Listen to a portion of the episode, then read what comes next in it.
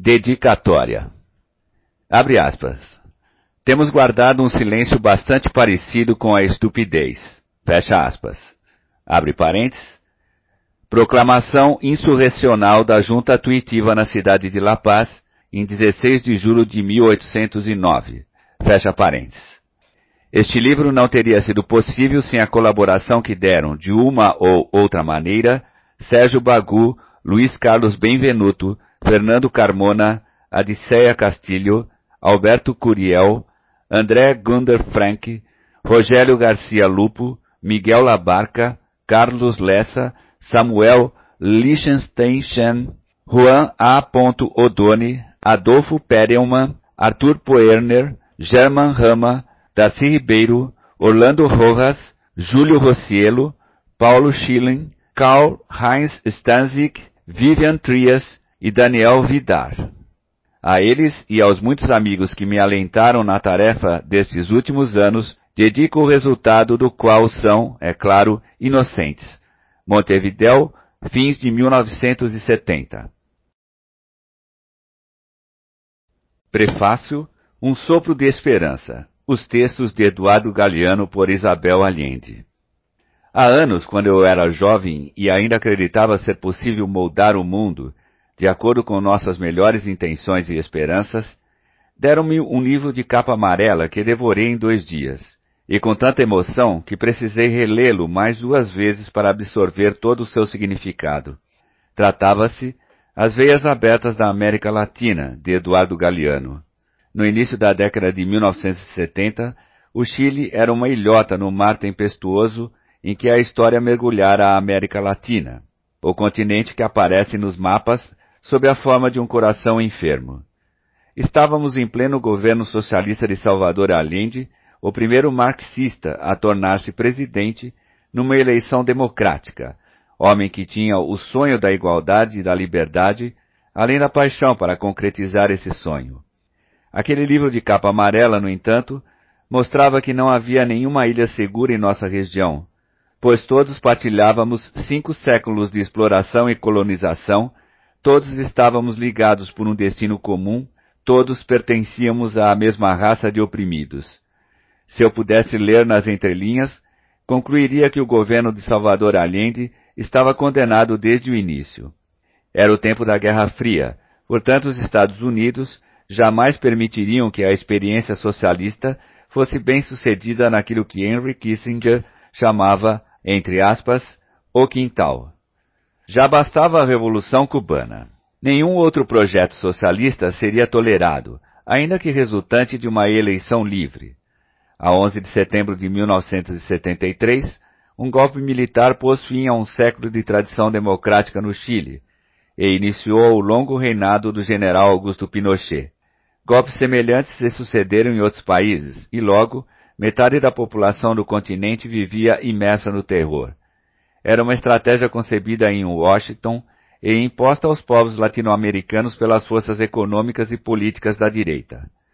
Em todas as circunstâncias, os militares agiam como mercenários dos grupos privilegiados que exerciam o poder. Organizou-se a repressão em larga escala, torturas, campos de concentração, censura, prisões sem julgamento e execuções sumárias tornaram-se prática comum. Milhares de pessoas, entre aspas, desapareceram. Multidões de exilados e refugiados fugiram de seus países para salvar a vida. Novas feridas vieram somar-se às cicatrizes antigas e recentes que o continente já suportara. Nesse contexto político, As Veias Abertas da América Latina foi publicado. O livro fez Eduardo Galeano famoso da noite para o dia, embora ele já fosse um jornalista político bastante conhecido no Uruguai.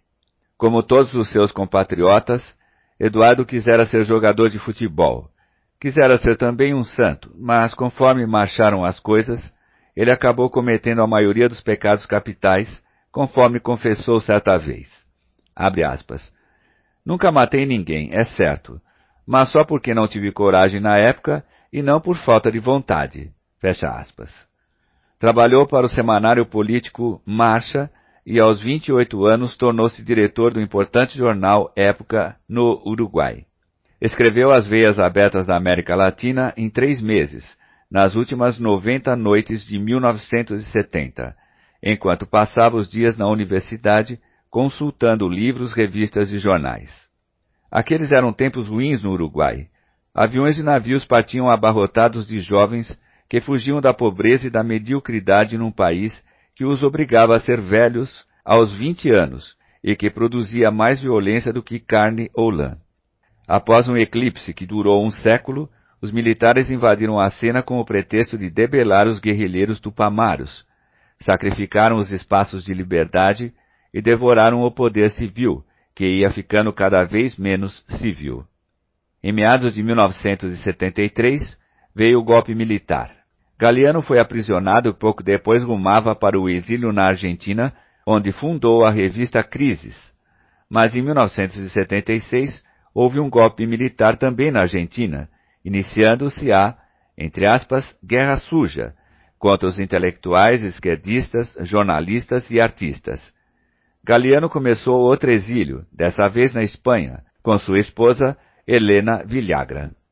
Na Espanha escreveu Dias e Noites de Amor e Ódio, bonito livro de evocação, e logo depois iniciava uma espécie de diálogo com a alma da América, Memórias do Fogo, vigoroso afresco da história da América Latina desde a era pré-colombiana até nossos dias. Imaginei que a América fosse uma mulher a sussurrar-me seus segredos, os atos de amor e violação que a criaram. Fecha aspas. Trabalhou nesses três volumes por oito anos, escrevendo-os à mão. Abre aspas, não estou particularmente interessado em economizar tempo, prefiro fruí-lo. Fecha aspas.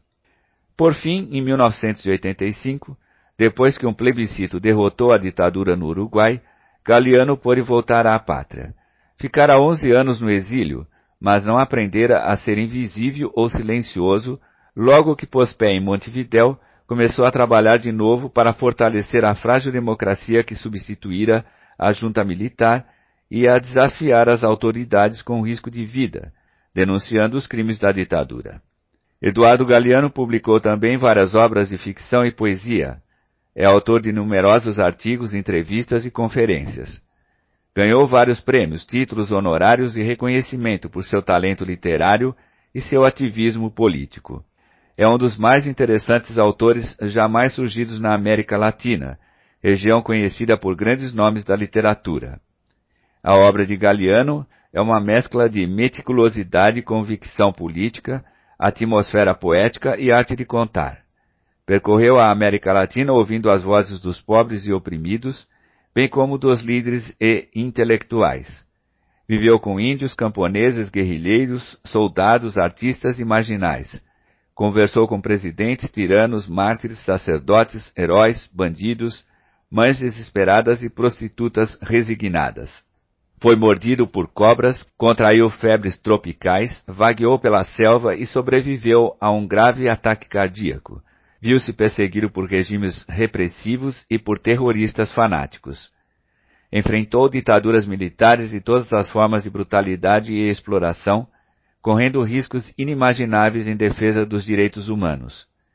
Tem mais conhecimento direto da América Latina do que qualquer outra pessoa que eu conheça, e vale-se dele para apregoar ao mundo os sonhos e desilusões, as esperanças e os fracassos de seu povo é um aventureiro com pendor literário, coração compassivo e fino senso de humor.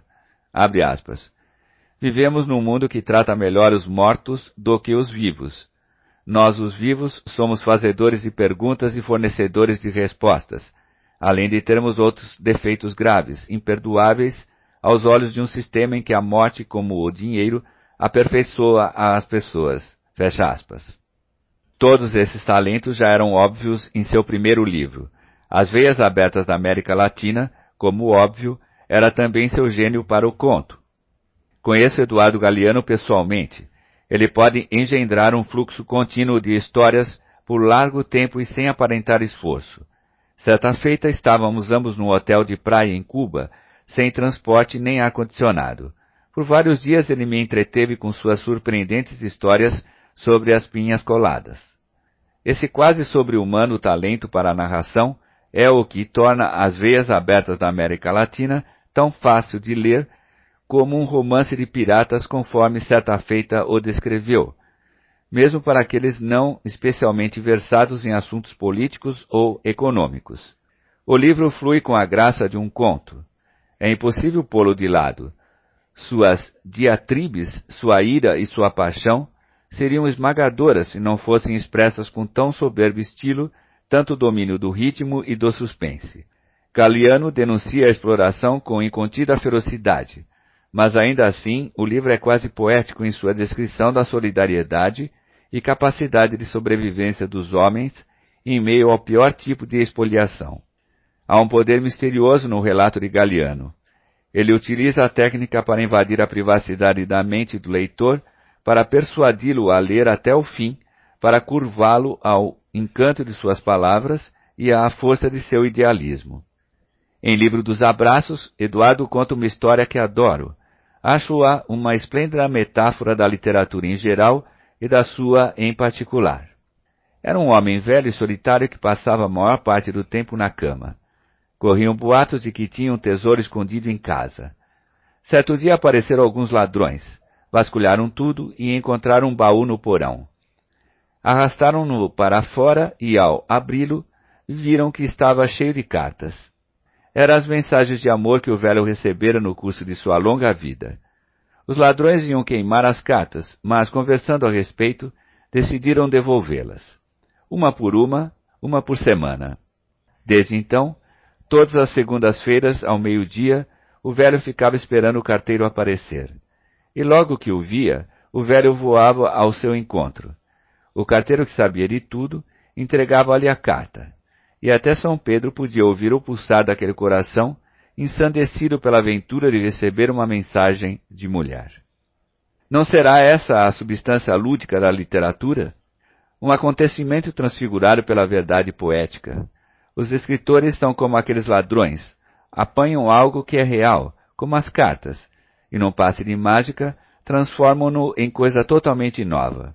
No conto de Galiano as cartas existiam, e num primeiro momento pertenciam ao velho, mas como ficaram esquecidas na sombra do porão, estavam mortas. Graças ao singelo artifício de postá-las de volta uma a uma, os bons ladrões infundiram vida nova às cartas e novas ilusões ao velho.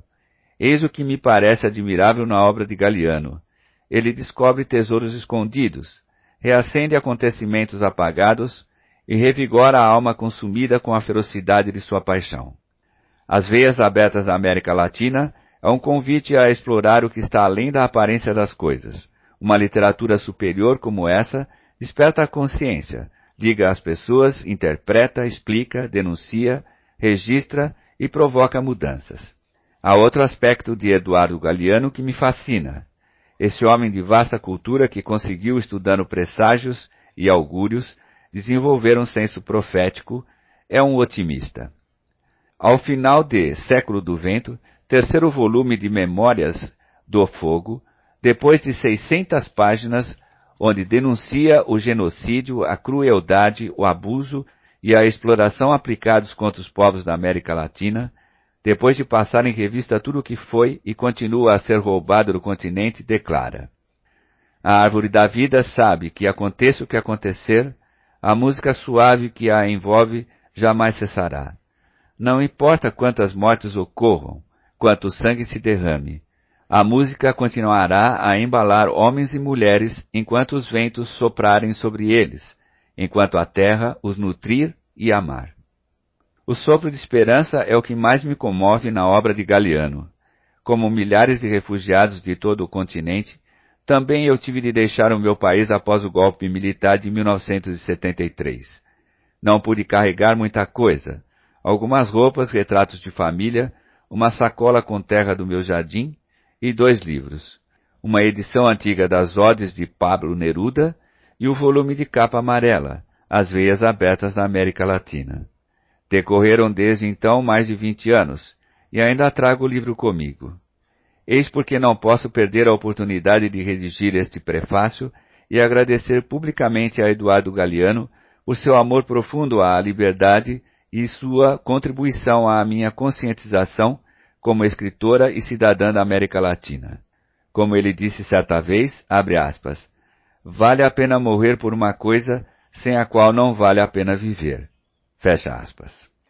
Isabel Allende escreveu este prefácio para a primeira edição americana do livro As Veias Abertas da América Latina. Autora de vários best-sellers, inclusive A Casa dos Espíritos, The Infinite Plan e Paula. 120 milhões de crianças no centro da tormenta. Há dois lados na divisão internacional do trabalho. Um em que alguns países especializam-se em ganhar, e outro em que se especializaram em perder. Nossa comarca do mundo, que hoje chamamos de América Latina, foi precoce. Especializou-se em perder desde os remotos tempos em que os europeus do Renascimento se abalançaram pelo mar e fincaram os dentes em sua garganta. Passaram os séculos e a América Latina aperfeiçoou suas funções.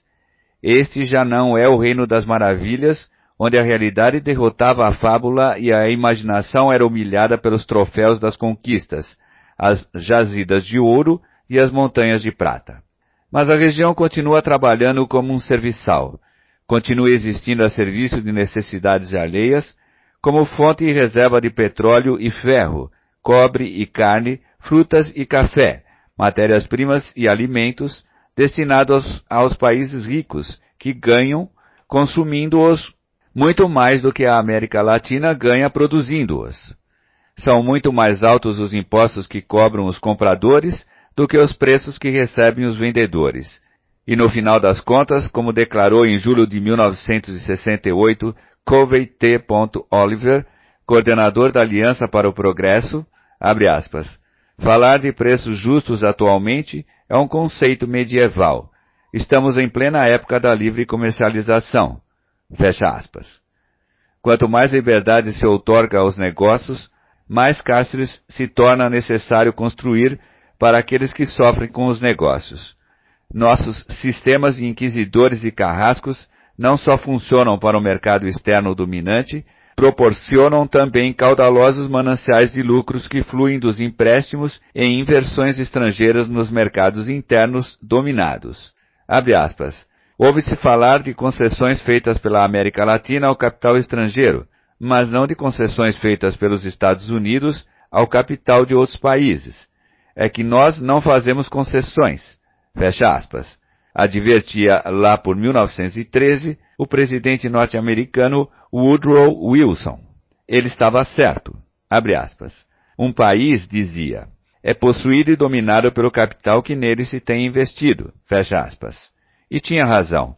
Na caminhada, até perdemos o direito de chamarmos-nos americanos, ainda que os haitianos e os cubanos já aparecessem na história como povos novos, um século antes de os peregrinos do Mayflower se estabelecerem nas costas de Plymouth. Agora a América é para o mundo nada mais do que os Estados Unidos. Nós habitamos no máximo numa subamérica, numa América de segunda classe, de nebulosa identificação.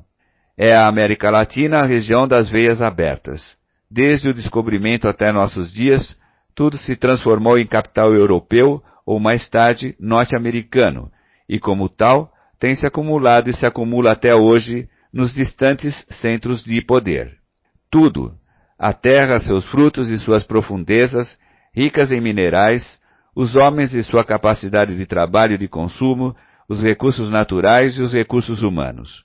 O modo de produção e a estrutura de classes de cada lugar têm sido sucessivamente determinados de fora por sua incorporação à engrenagem universal do capitalismo. A cada um dá-se uma função, sempre em benefício do desenvolvimento da metrópole estrangeira do momento, e a cadeia das dependências sucessivas torna-se infinita, tendo muito mais de dois elos e, por certo, também incluindo dentro da América Latina a opressão dos países pequenos por seus vizinhos maiores e, dentro das fronteiras de cada país, a exploração que as grandes cidades e os portos exercem sobre suas fontes internas de víveres e mão de obra.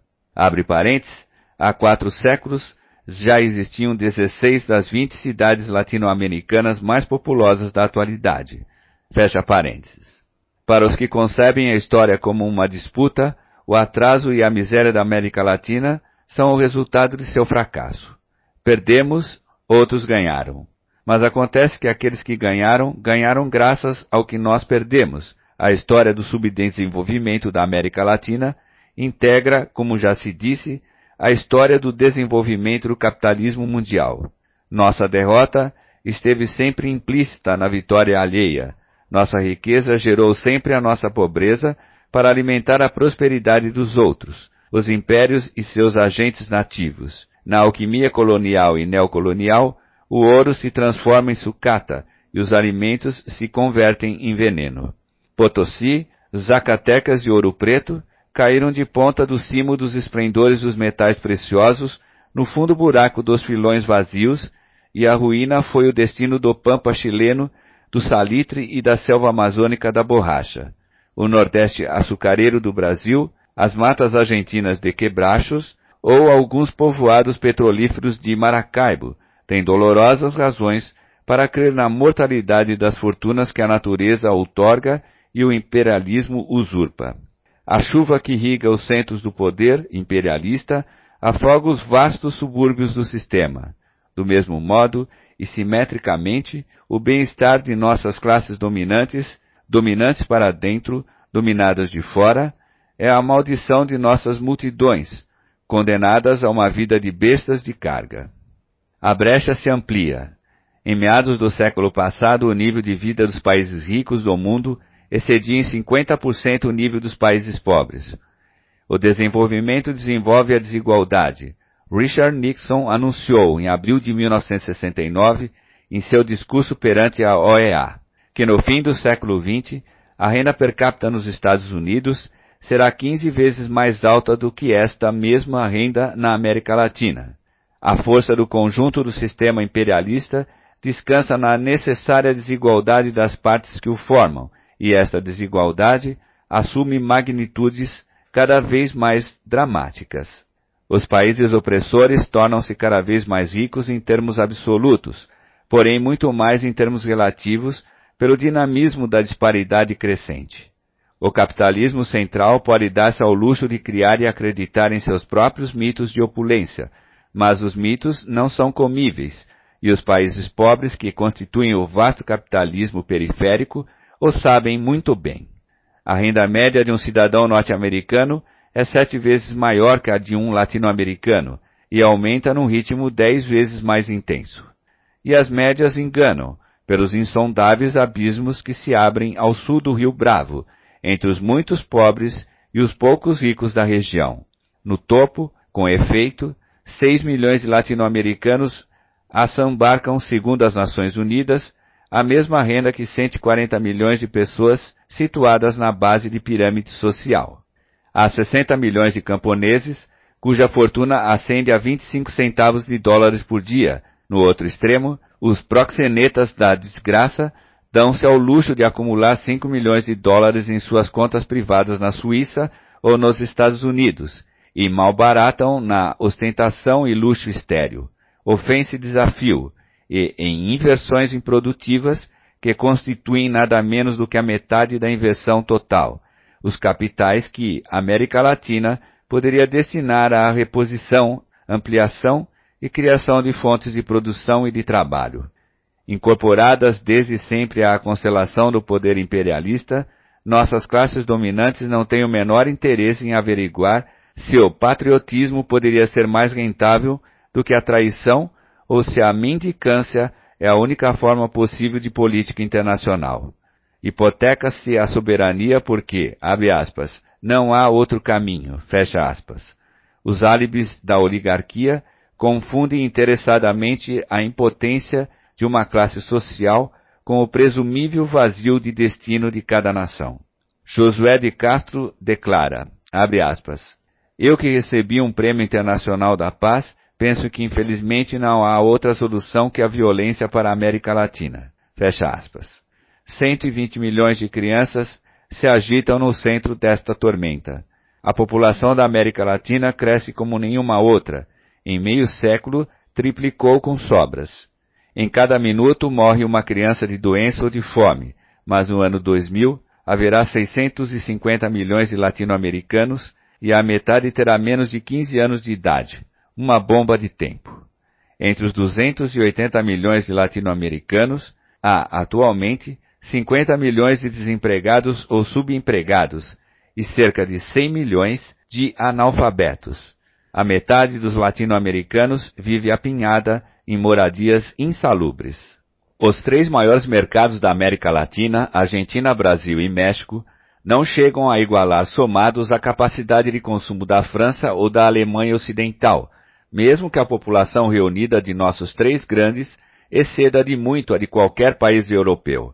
A América Latina produz, hoje em dia, em relação à sua população, menos alimentos do que antes da última guerra mundial, e suas exportações per capita diminuíram três vezes a preços constantes, desde a véspera da crise de 1929. O sistema é muito racional do ponto de vista de seus donos estrangeiros e de nossa burguesia de intermediários, que vendeu a alma ao diabo por um preço que teria envergonhado Fausto.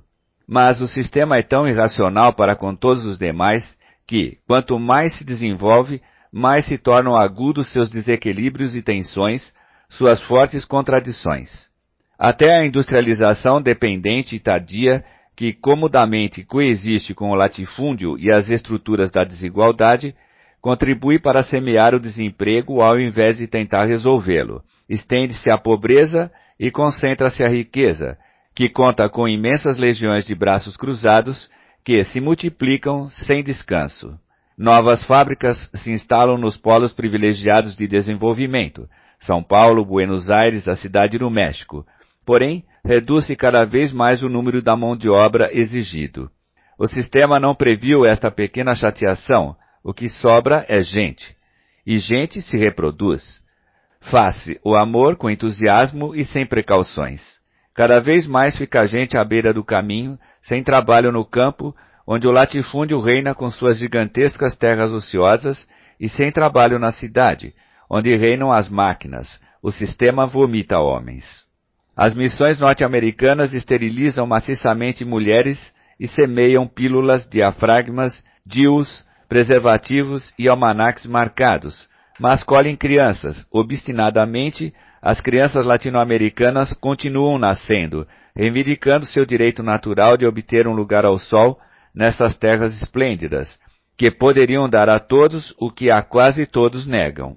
Em princípios de novembro de 1968, Richard Nixon comprovou em voz alta que a Aliança para o Progresso havia cumprido sete anos de vida e, entretanto, agravaram-se a desnutrição e a escassez de alimentos na América Latina. Poucos meses antes, em abril, George W. Ball escrevia em Life, aspas, pelo menos durante as próximas décadas, o descontentamento das nações pobres não significará uma ameaça de destruição do mundo. Por mais vergonhoso que seja, o mundo tem vivido durante gerações dois terços pobres e um terço rico.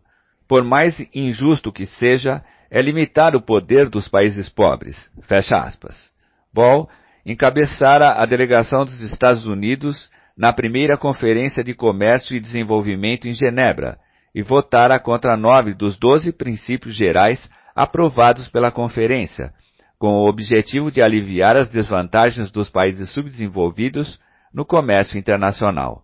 São secretas as matanças da miséria na América Latina. Em cada ano explodem silenciosamente, sem qualquer estrépito, três bombas de Hiroshima sobre esses povos, que têm o costume de sofrer com os dentes cerrados.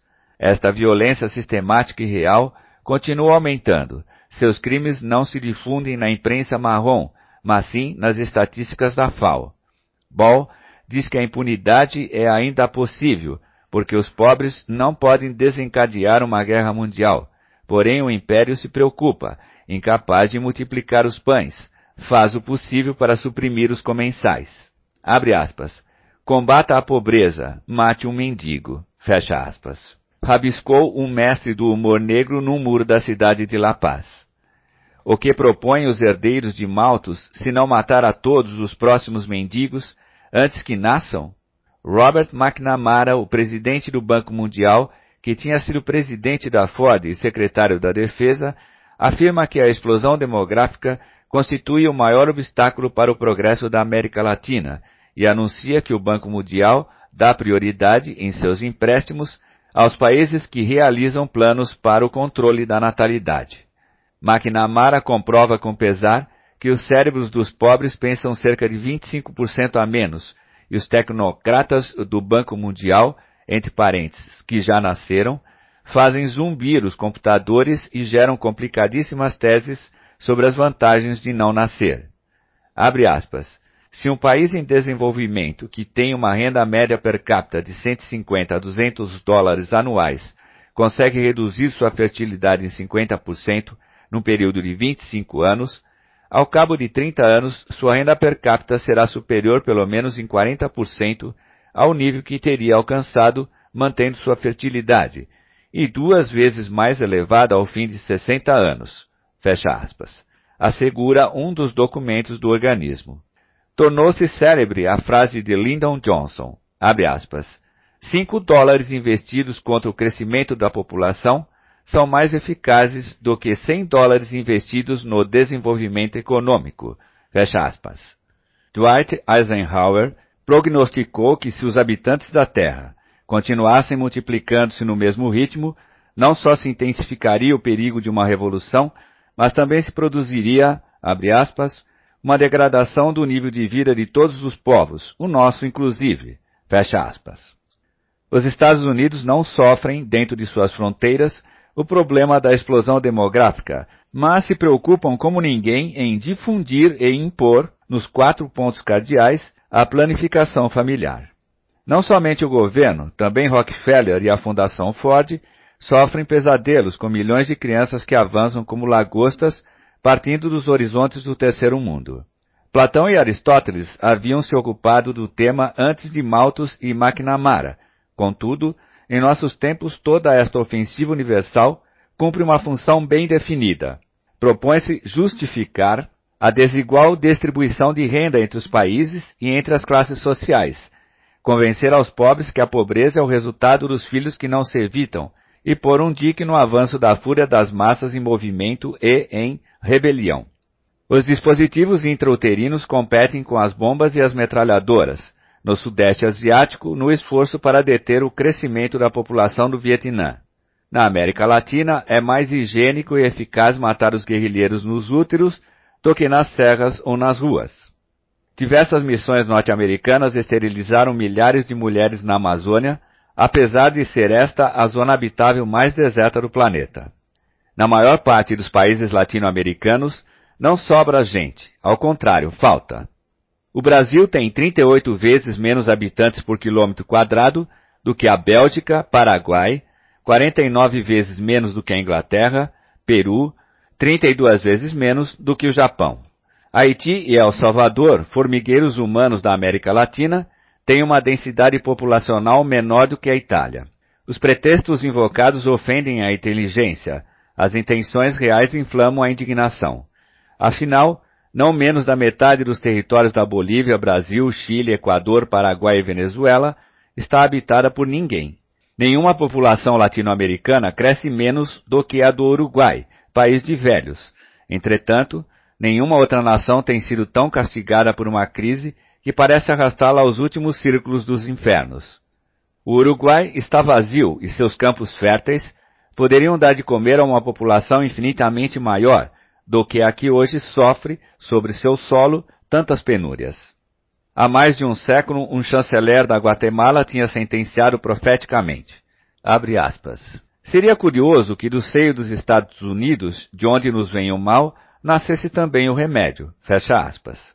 Morta e enterrada, a Aliança para o Progresso, o Império propõe agora, com mais pânico do que generosidade, resolver os problemas da América Latina, eliminando de antemão os latino-americanos.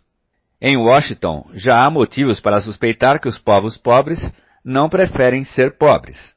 Mas não se pode querer o fim sem querer os meios.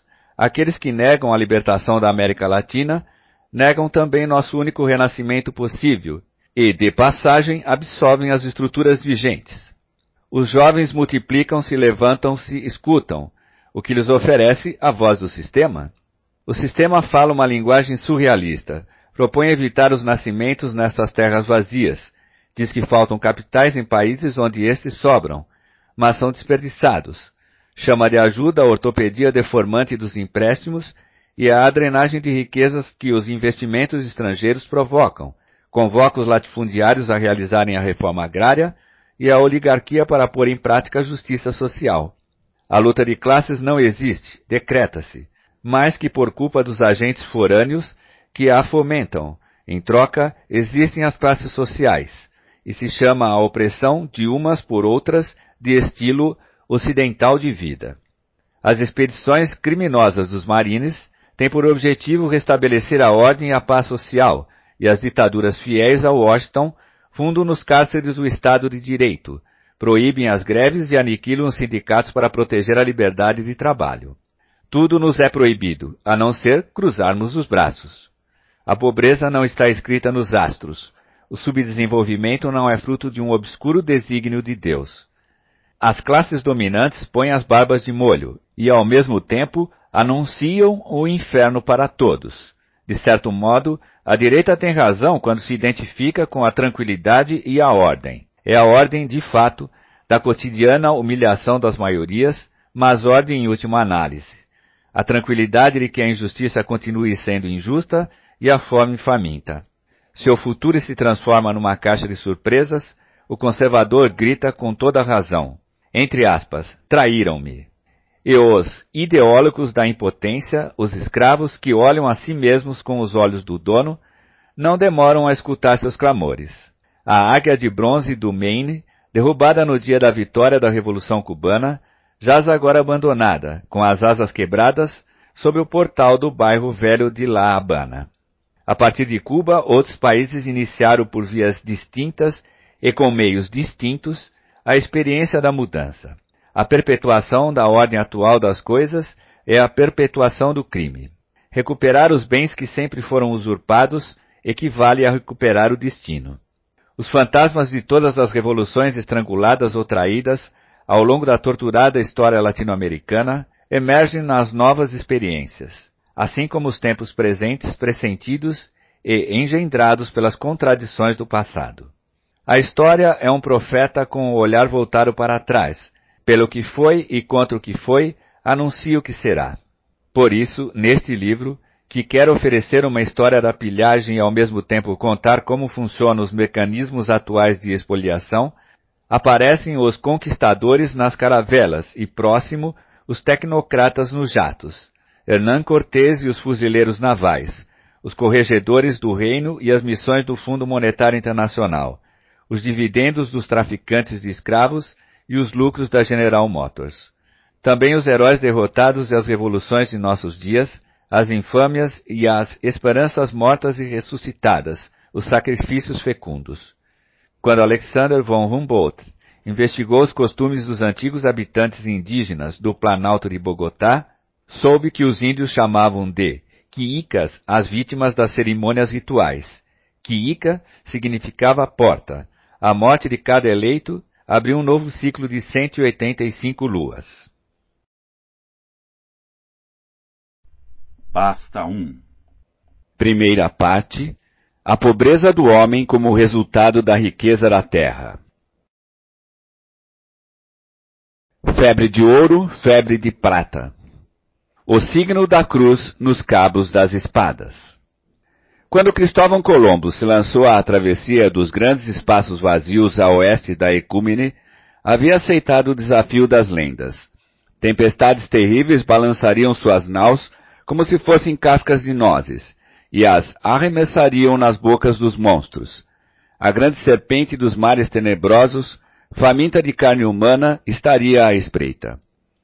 Só faltavam mil anos para que os fogos purificadores do juízo final arrasassem o mundo, como acreditavam os homens do século XV. O mundo era o mar Mediterrâneo com suas costas ambíguas, Europa, África, Ásia. Os navegantes portugueses asseguravam que os ventos do oeste traziam cadáveres estranhos e, às vezes, arrastavam troncos curiosamente talhados, mas ninguém suspeitava que o mundo seria, logo, assombrosamente acrescido por uma vasta terra nova. A América não só carecia de nome. Os noruegueses não sabiam que a haviam descoberto há muito tempo, e o próprio Colombo morreu, depois de suas viagens, ainda convencido de que tinha chegado à Ásia pela rota do oeste.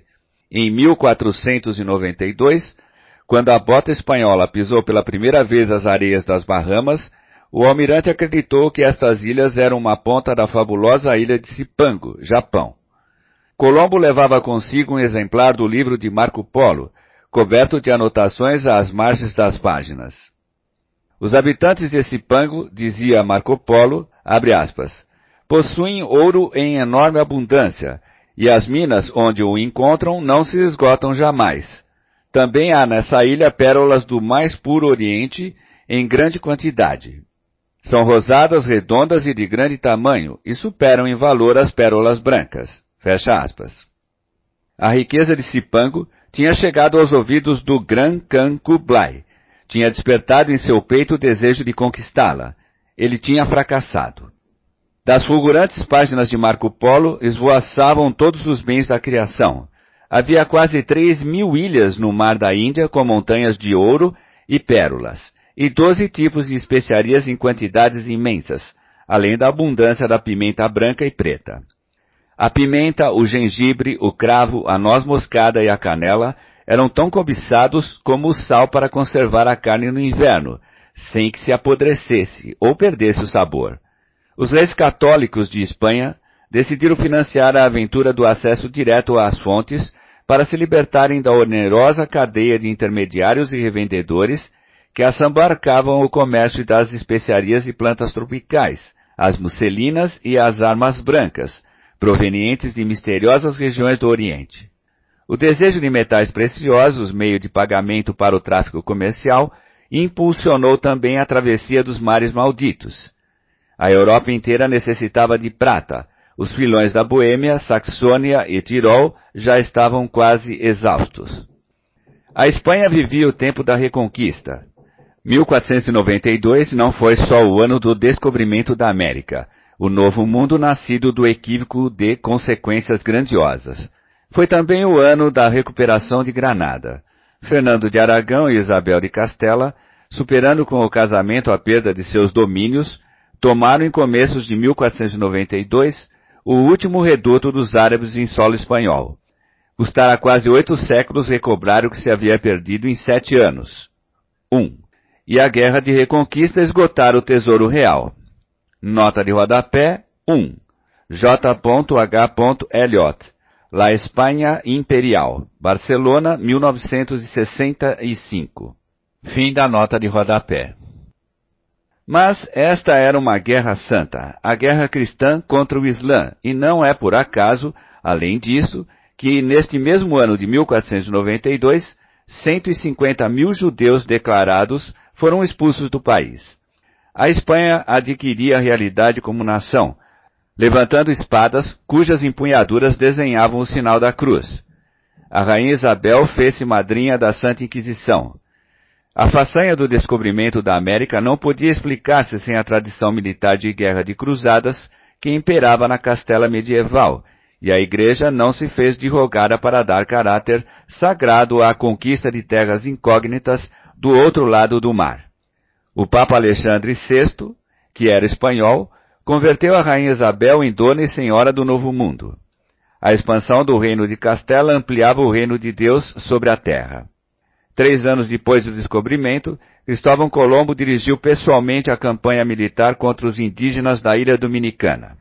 Um punhado de cavaleiros, duzentos infantes e alguns cães, especialmente adestrados para o ataque, dizimaram os índios mais de 500 enviados à Espanha foram vendidos como escravos em Sevilha e morreram miseravelmente. 2.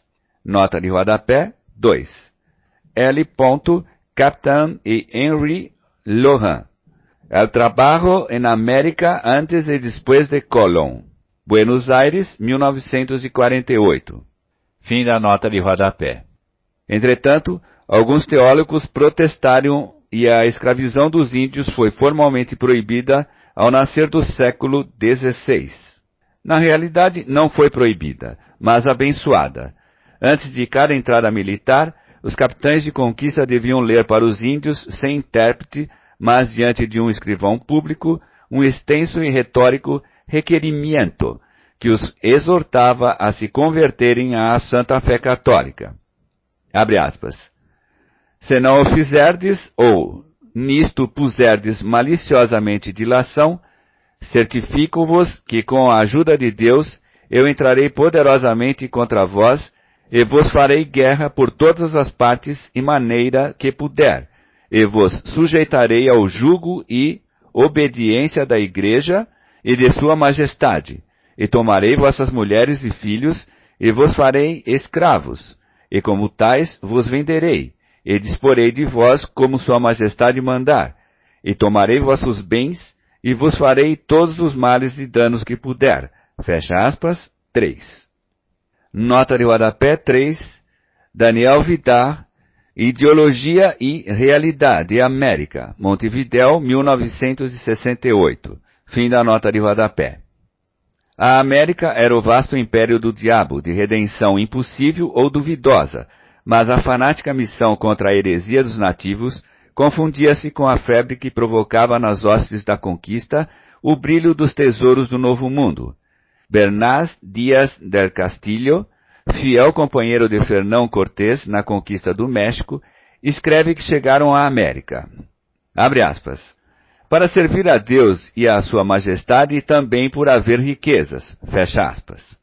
Colombo ficou deslumbrado quando atingiu a ilhota de São Salvador pela colorida transparência do Caribe, a paisagem verde, a doçura e a limpeza do ar, os pássaros esplêndidos e os mancebos, abre aspas, de boa estatura, gente muito formosa, fecha aspas, e, abre aspas, bastante mansa, fecha aspas, que ali habitava. Presenteou aos indígenas, abre aspas, uns botões vermelhos e umas contas de vidro que se punham no pescoço, e outras muitas coisas de pouco valor, com que fizeram muito prazer e ficaram tão nossos que era uma maravilha. Fecha aspas. Mostrou-lhes as espadas. Eles não as conheciam, seguravam-nas pelo fio, cortavam-se. Enquanto isso, conta o almirante em seu diário de navegação. Abre aspas. Eu estava atento e trabalhava para saber se havia ouro, e tendo visto que alguns deles traziam um pedacinho pendente do buraco que tinham no nariz, por sinais, pude entender que indo ao sul, ou contornando a ilha pelo sul, que estava ali, um rei que tinha grandes vasos disto, e tinha muitíssimo. Fecha aspas. Porque, abre aspas, do ouro se faz tesouro, e com ele, quem o tem faz o que quiser no mundo, e chega a levar as almas ao paraíso.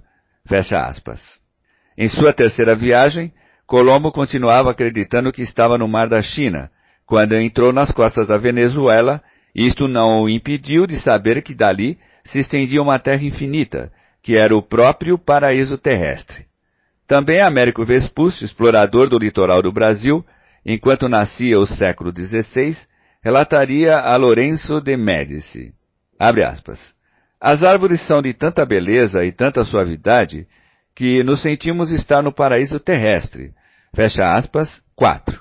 Nota de rodapé, 4. Luiz Nicolau Dover, Cronistas de las Culturas Pré-Colombinas, México, 1963.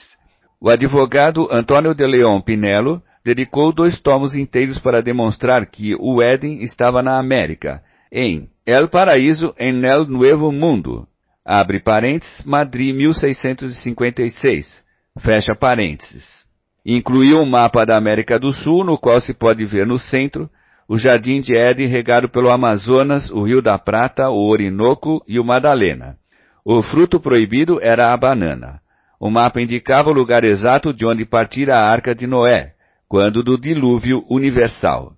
Fim da nota de rodapé. Com pesar, escrevia Colombo aos reis da Jamaica em 1503. Abre aspas. Quando eu descobri as Índias, disse que eram o maior senhorio rico que há no mundo.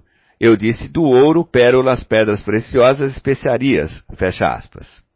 Uma única bolsa de pimenta valia na Idade Média mais do que a vida de um homem, mas o ouro e a prata eram as chaves que o Renascimento empregava para abrir as portas do paraíso no céu e as portas do mercantilismo capitalista na terra.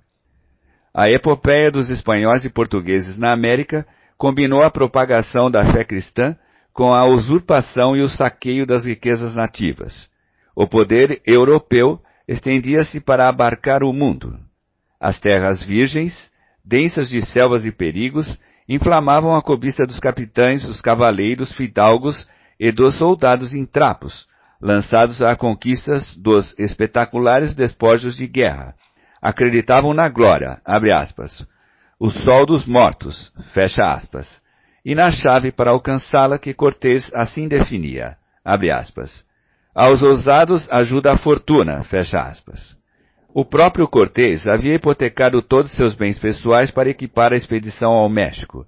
Salvo raras exceções, Colombo, Dávila, Magalhães, as expedições de conquista não eram custeadas pelo Estado, mas pelos próprios conquistadores ou por empresários que financiavam a aventura. 5. Nota de rodapé 5 J.M. Otis Capidec. El Estado Espanhol em Las Índias, México, 1941. Fim da nota de rodapé. Nasceu o mito do Eldorado, o monarca do ouro. De ouro eram as ruas e as casas das cidades de seus reinos. Um século depois de Colombo, Sir Walter Raleigh subiria o Orinoco em busca do Eldorado e seria derrotado pelas cataratas. A ilusão da, aspas, serra que emanava prata, aspas, tornou-se realidade em 1545 com o descobrimento de Potosí, mas antes morreram vencidos pela fome e pela doença ou varados a flechadas pelos indígenas muitos dos expedicionários que tentaram infrutíferamente alcançar o manancial da prata subindo o rio Paraná. Havia sim ouro e prata em grandes quantidades acumulados no Planalto do México e no altiplano andino. Fernão Cortés revelou para a Espanha em 1519 a fabulosa magnitude do tesouro asteca de Montezuma, e quinze anos depois chegou a Sevilha o gigantesco resgate, um aposento cheio de ouro e prata que Francisco Pizarro mandou pagar ao Inca Atahualpa antes de estrangulá-lo. Anos antes, com o ouro arrancado das Antilhas, a coroa pagara o serviço dos marinheiros que acompanharam Colombo em sua primeira viagem. 6. Nota de rodapé 6. Earl J.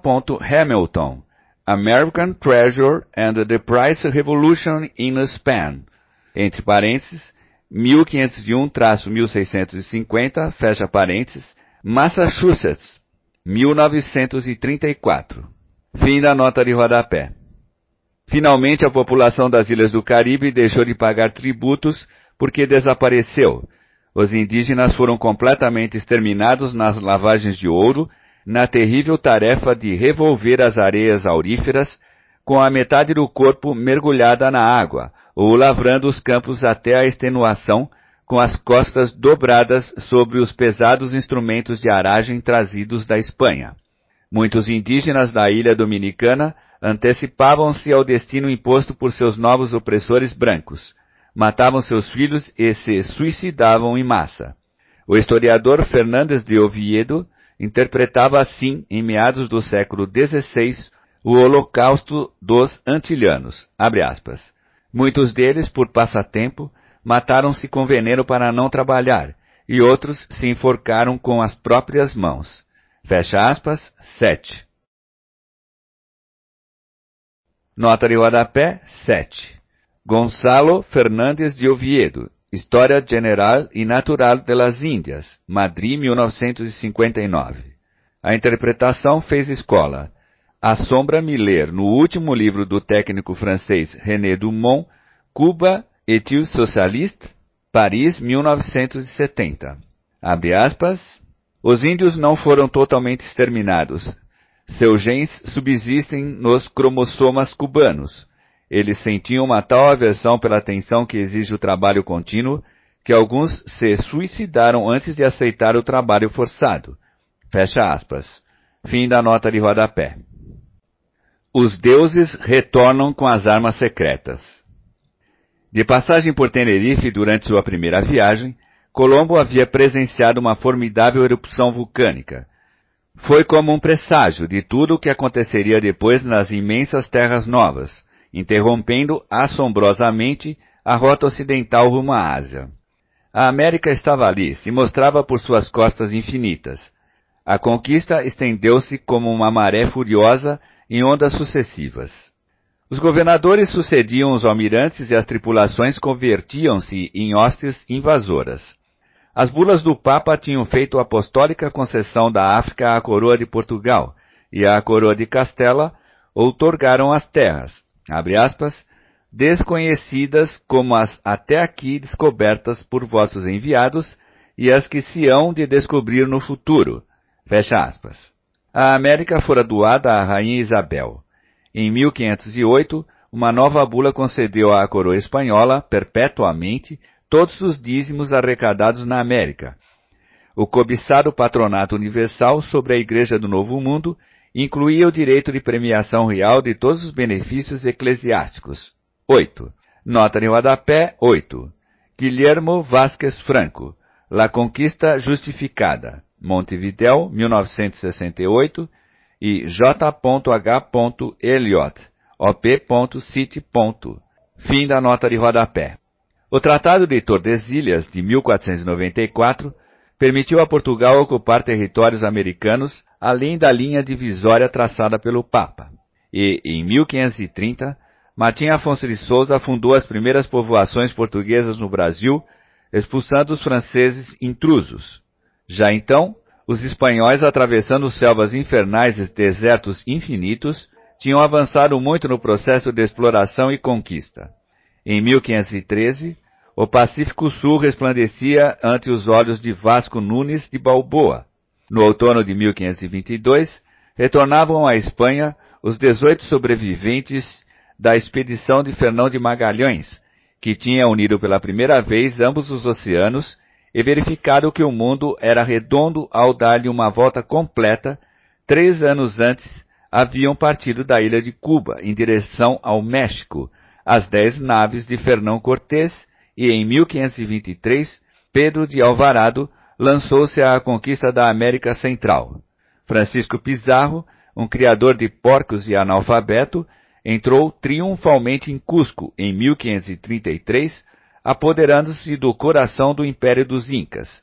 Em 1540, Pedro de Valdívia atravessava o deserto de Atacama e fundava Santiago do Chile. Os conquistadores penetravam o Chaco e descobriam o novo mundo do Peru à nascente do rio mais caudaloso do planeta. Havia de tudo entre os indígenas da América astrônomos e canibais, engenheiros e selvagens da Idade da Pedra. Mas nenhuma das culturas nativas conhecia o ferro, nem o arado, nem o vidro e a pólvora, nem empregava a roda, a não ser em pequenos carrinhos. A civilização que se abateu sobre estas terras, vinda do além-mar, vivia a explosão criadora do Renascimento. A América aparecia como uma invenção a mais, incorporada, junto com a pólvora, imprensa, papel e bússola, ao efervescente nascimento da Idade Moderna. O desnível do desenvolvimento de ambos os mundos explica a relativa facilidade com que sucumbiram as civilizações nativas. Fernão Cortés desembarcou em Veracruz acompanhado por não mais de 100 marinheiros e 508 soldados. Trazia 16 cavalos, 32 bestas, 10 canhões de bronze e alguns arcabuzes, mosquetões e pistolas. Bastou-lhe isto. E, entretanto, a capital dos astecas, Tenochtitlan, era cinco vezes maior do que Madrid e tinha o dobro da população de Sevilha, a maior das cidades espanholas. Francisco Pizarro, por seu lado, entrou em Cajamarca com 180 soldados, 37 cavalos e encontrou um exército de 100 mil índios. Os indígenas foram derrotados também pelo assombro, o imperador Montezuma recebeu em seu palácio as primeiras notícias. Um grande, entre aspas, monte, andava mexendo-se pelo mar. Outros mensageiros chegaram depois, abre aspas. Muito espanto lhe causou ao ouvir como dispara um canhão, como ressoa seu estrépito, como derruba as pessoas e atordoam-se os ouvidos. E quando cai o tiro, uma bola de pedra sai de suas entranhas, vai chovendo fogo. Fecha aspas. Os estrangeiros traziam, entre aspas, viados, nos quais montavam e, abre aspas, ficavam da altura dos tetos, fecha aspas. Por todas as partes tinham o corpo envolto. Abre aspas. Somente as caras aparecem. São brancas como se fossem de cal. Tem cabelo amarelo, embora alguns os tenham pretos. Sua barba é grande. Fecha aspas. 9. Nota de rodapé. 9. Segundo os informantes indígenas de Frei Bernardino de Sahagún, no Códice Florentino, Miguel Leão Portilha, Visión de los Vencidos, México, 1967. Fim da nota de rodapé. Montezuma acreditou que era o deus Quetzalcoatl, que voltava. Oito presságios haviam anunciado pouco antes o retorno. Os caçadores lhe tinham trazido uma ave que tinha na cabeça um diadema redondo, com a forma de um espelho, que refletia o céu e o sol em direção do poente. Neste espelho, Montezuma viu marchar sobre o México os esquadrões dos guerreiros. O deus Quetzalcoatl tinha vindo pelo leste, e pelo leste tinha-se ido. Era branco e barbudo. Também branco e barbudo era Viracocha, o deus bissexual dos Incas. E o leste era o berço dos antepassados heróicos dos Maias. 10. Nota de rodapé 10.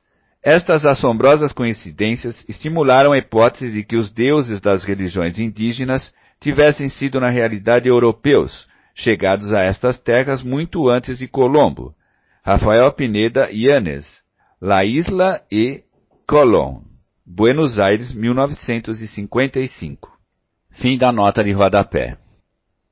Os deuses vingativos que agora regressavam para saldar contas com seus povos traziam armaduras e camisas de malhas, escudos brilhantes que devolviam os dardos e as pedras.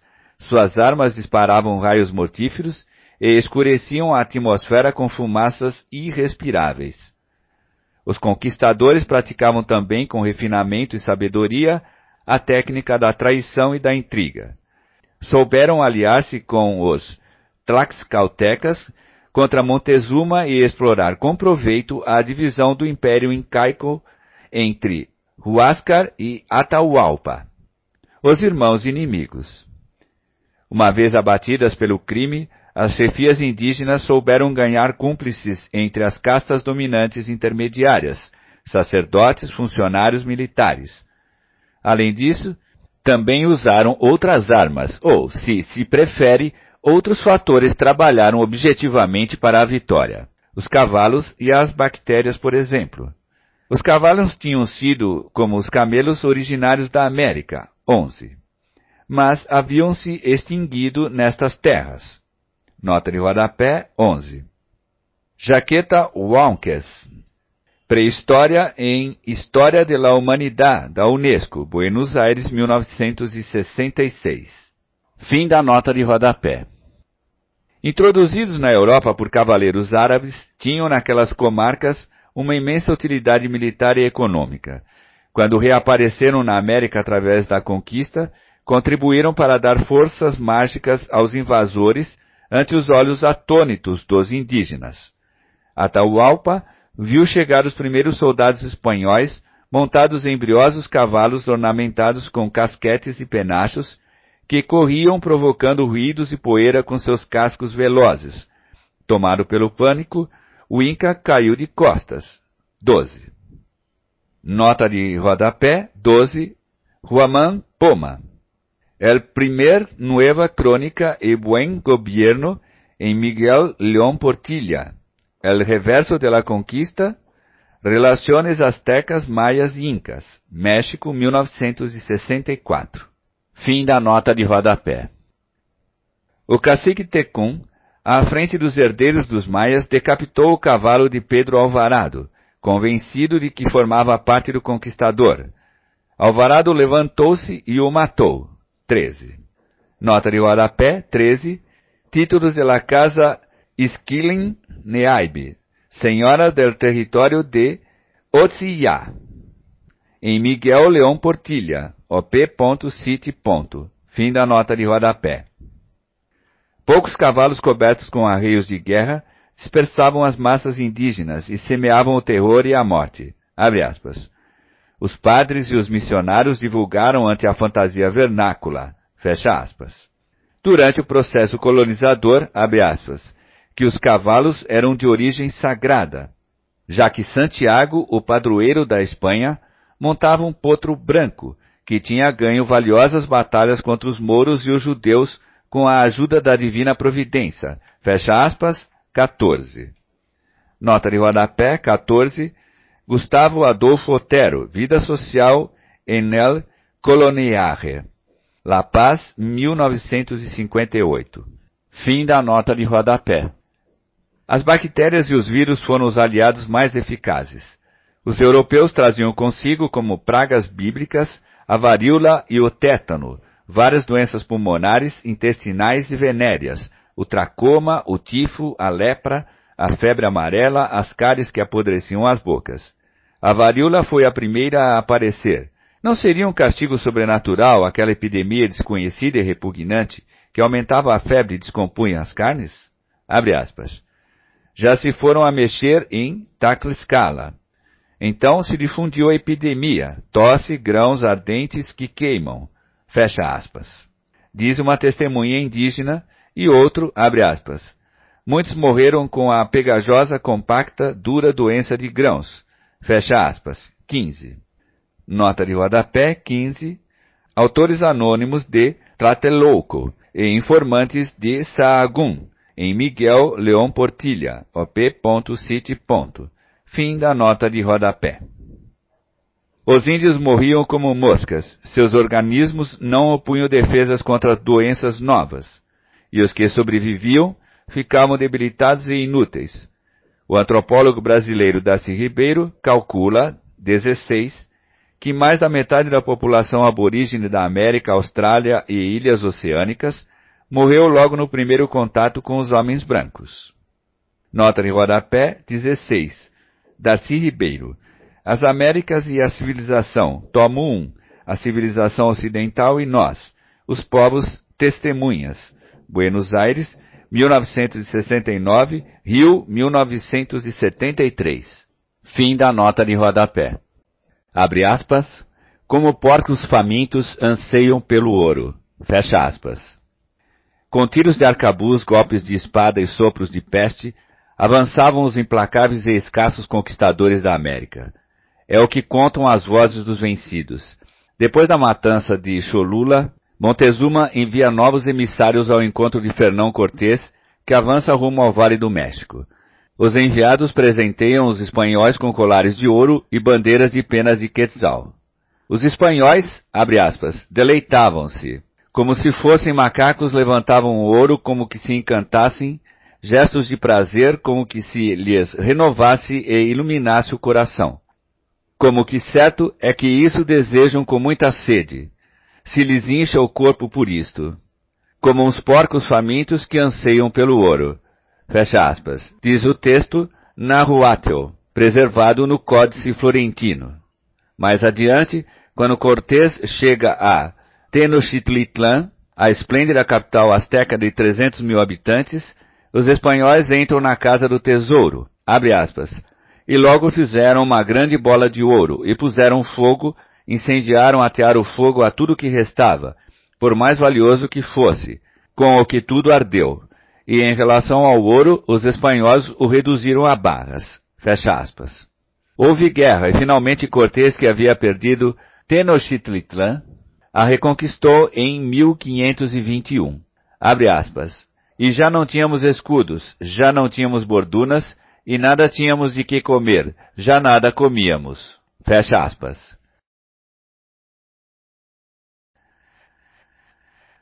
A cidade devastada, incendiada e coberta de cadáveres caiu. Abre aspas. Com os escudos foi seu resguardo, mas nem com escudos pôde ser sustentada sua solidão. Fecha aspas. Fernão Cortés havia se horrorizado ante os sacrifícios dos indígenas de Veracruz, que queimavam entranhas dos meninos para oferecer a fumaça aos deuses. Todavia não houve limites para sua própria crueldade na cidade reconquistada. E toda a noite choveu sobre nós. Fecha aspas. Mas a forca e o tormento não foram suficientes. Os tesouros arrebatados não preenchiam nunca as exigências da imaginação e durante muitos anos escavaram os espanhóis o fundo do Lago do México em busca do ouro e dos objetos preciosos que os índios teriam escondido. Pedro de Alvarado e seus homens atiraram-se sobre a Guatemala e, abre aspas, eram tantos os índios que mataram que se fez um rio de sangue, que vem a ser o Olintepec, fecha aspas. E também, abre aspas, o dia tornou-se vermelho pelo excesso de sangue que houve naquele dia, fecha aspas. Antes da batalha decisiva, abre aspas, e visto que os índios atormentados disseram aos espanhóis que não os atormentassem mais, que ali havia muito ouro, prata, diamantes e esmeraldas, que tinham os capitões Neaib, Ixquim, Neaib, feito águia e leão. E logo deram aos espanhóis e ficaram com eles. Fecha aspas, 17. Nota de rodapé 17, Miguel Leão Portilha, op.city. Fim da nota de rodapé. Antes de Francisco Pizarro degolar o Inca Atahualpa e lhe cortar a cabeça, arrancou-lhe um resgate em, abre aspas, pilhas de ouro e de prata que pesavam mais de vinte mil marcos de prata fina, um milhão e trezentos e vinte e seis mil escudos de ouro finíssimo, fecha aspas. Depois lançou-se sobre Cusco. Seus soldados acreditavam entrar na cidade dos Césares. Tão deslumbrante era a capital do Império Incaico, mas não demoraram em saquear o Templo do Sol. Abre aspas. Forcejando, lutando entre si, cada qual procurando levar a parte do leão do tesouro, os soldados com camisa de malha pisoteavam joias e imagens, martelavam os utensílios de ouro para reduzi-los a um formato mais fácil e manejável. Atiravam-nos ao crisol para convertê-lo em barras, todo o tesouro do templo as placas que cobriam as paredes, as assombrosas árvores esculpidas, pássaros e outros objetos de jardim. Fecha aspas, 18. Nota de rodapé, 18. E bid. Fim da nota de rodapé. Hoje em dia, no Zócalo, a imensa praça nua do centro da capital do México, a Catedral Católica se levanta sobre as ruínas do templo mais importante de Tenochtitlan, e o Palácio do Governo está situado sobre a residência de Cuauhtémoc, o chefe asteca, martirizado e morto por Cortés. Tenochtitlan foi arrasada. Cusco, no Peru, teve sorte semelhante, mas os conquistadores não puderam destruir de todos seus muros gigantescos, e hoje pode-se ver, ao pé dos edifícios coloniais, o testemunho de pedra da colossal arquitetura incaica. Esplendores de Potosí, o ciclo da prata. Dizem que até as ferraduras dos cavalos eram de prata, no auge da cidade de Potosí. 19. Nota de rodapé, 19. Para a reconstrução do apogeu de Potosí, o autor consultou os seguintes testemunhos do passado. Pedro Vicente Canhete e Domingues, Potosí Colonial, Guia Histórica, Geográfica, Política, Civil e Legal del Gobierno e Intendência de la Província de Potosí. La Paz, 1939. Luiz Capoche, Relação General de la Vila Imperial de Potosí, Madrid, 1959. E Nicolas de Martinez Arzanz e Vela, História de la Vila Imperial de Potosí, Buenos Aires, 1943. Além disso, as Crônicas Potosinas, de Vicente G. Quesada, Paris, 1890 e La Ciudad Única de Jaime Molina, Potosí, 1961. Fim da nota de rodapé. De prata eram os altares das igrejas e as asas dos querubins nas procissões. Em 1658, para a celebração do Corpus Christi, as ruas da cidade foram desempedradas da matriz até a igreja de Recoletos e totalmente cobertas com barras de prata. Em Potosí, a prata levantou templos e palácios, mosteiros e cassinos. Foi motivo de tragédia e de festa. Derramou sangue e vinho, incendiou a cobiça e gerou desperdício e aventura. A espada e a cruz marchavam juntas na conquista e na expoliação colonial. Para arrancar a prata da América, encontravam-se em Potosí os capitães e as setas, toureiros e apóstolos, soldados e frades. Convertidas em bolas e lingotes, as vísceras da rica montanha alimentaram substancialmente o desenvolvimento da Europa. Abre aspas, vale um Peru, fecha aspas. Era o elogio máximo às pessoas ou às coisas quando Pizarro tornou-se dono de Cusco. Mas a partir do novo descobrimento, Dom Quixote de la Mancha adverte Sancho com outras palavras. Abre aspas, vale um Potosí, fecha aspas. Veio a jugular do vice-reinado manancial da prata da América, Potosí contava com 120 mil habitantes, segundo o censo de 1573. Só 28 anos havia transcorrido desde que a cidade brotara entre os páramos andinos, e já tinha como por mágica a mesma população que Londres e mais habitantes do que Sevilha, Madrid, Roma ou Paris. Por volta de 1650, um novo censo dava a Potosí 160 mil habitantes. Era uma das maiores e mais ricas cidades do mundo, dez vezes mais habitada do que Boston, no tempo em que Nova York não tinha ainda esse nome. A história de Potosí não nasceu com os espanhóis. Tempos antes da conquista, o Inca Huayana Capaje ouvira falar, através de seus, entre aspas, vassalos, de Sumage Orco, da formosa montanha, e por fim pôde vê-la quando se fez levar, doente, às termas de Tarapaia. Das palhoças do povoado de Cantumarca, os olhos do Inca contemplaram pela primeira vez aquele cone perfeito que se levantava, orgulhoso, por entre os cumes das serras. Ficou estupefato. As infinitas tonalidades avermelhadas e a forma esbelta e o tamanho gigantesco do monte continuaram sendo motivo de admiração e assombro. Mas o Inca suspeitava que suas entranhas abrigavam pedras preciosas e ricos metais, e os quis para novos adornos ao Templo do Sol em Cusco. O ouro e a prata que os incas arrancavam das minas de Colque, Porco e Andacaba não saíam dos limites do reino. Não serviam para comerciar, mas para adorar os deuses. Mal os indígenas cravaram suas machadinhas nos filões de prata do monte, uma voz cavernosa os derrubou. Era uma voz forte como um trovão que saía das profundezas daquelas brechas e dizia em Quechua. Abre aspas. Não é para vocês. Deus reserva essas riquezas para os que vêm de longe. Fecha aspas. Os índios fugiram apavorados e o Inca abandonou o monte. Antes mudou-lhe o nome.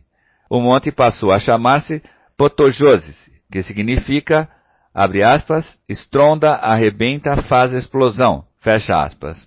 Abre aspas, os que vêm de longe, fecha aspas, não demoraram muito a aparecer. Os capitães da conquista abriam caminho. Ruana Capage já tinha morrido quando chegaram. Em 1545, o índio Rualpa perseguia os rastros de um lhama fugitiva e se viu obrigado a passar a noite no monte. Para não morrer de frio, fez fogo. A fogueira iluminou um filamento branco e brilhante. Era prata pura. Desencadeou-se a avalanche espanhola. Fluiu a riqueza. O imperador Carlos V deu imediatos sinais de gratidão outorgando a Potosí o título de Vila Imperial e um escudo com esta inscrição, aspas, Sou o rico Potosí, do mundo sou o tesouro, sou o rei das montanhas e sou a inveja dos reis. Fecha aspas.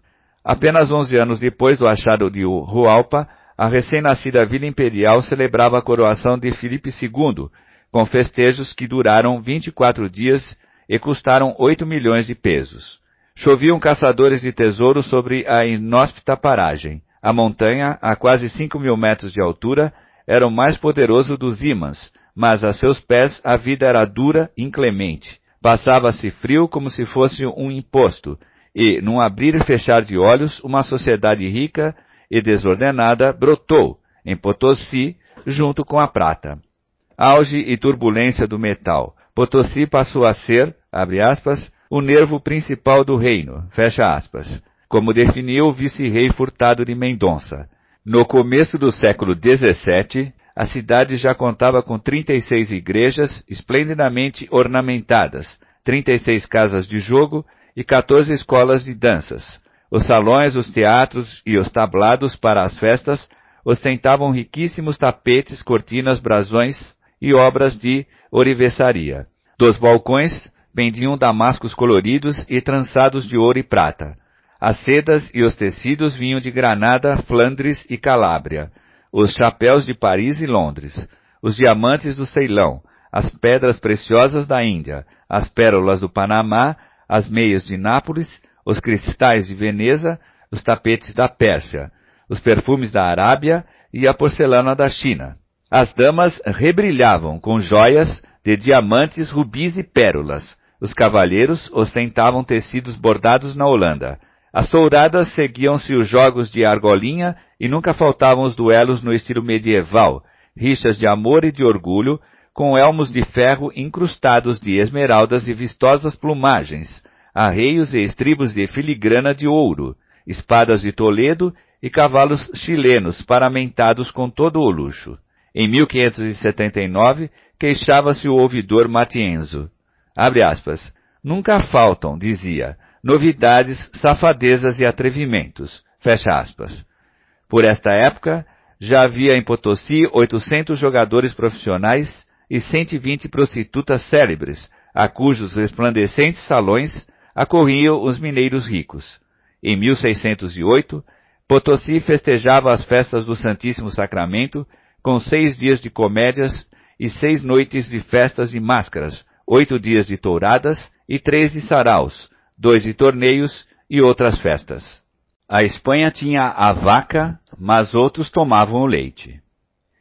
Entre 1545 e 1558, descobriram-se as férteis minas de prata de Potosí, na atual Bolívia, e as de Zacatecas e Guanajuato, no México. O processo de amálgama com mercúrio, que tornou possível a exploração da prata de lei inferior, começou a ser aplicado neste mesmo período. O roche da prata eclipsou rapidamente a mineração do ouro. Em meados do século XVII, a prata englobava mais de 99% das exportações da América Hispânica, 20. Nota de rodapé, 20 e o J. Hamilton, op.city. Fim da nota de rodapé. A América era, nesta época, uma boca de minas centrada, sobretudo em Potosí.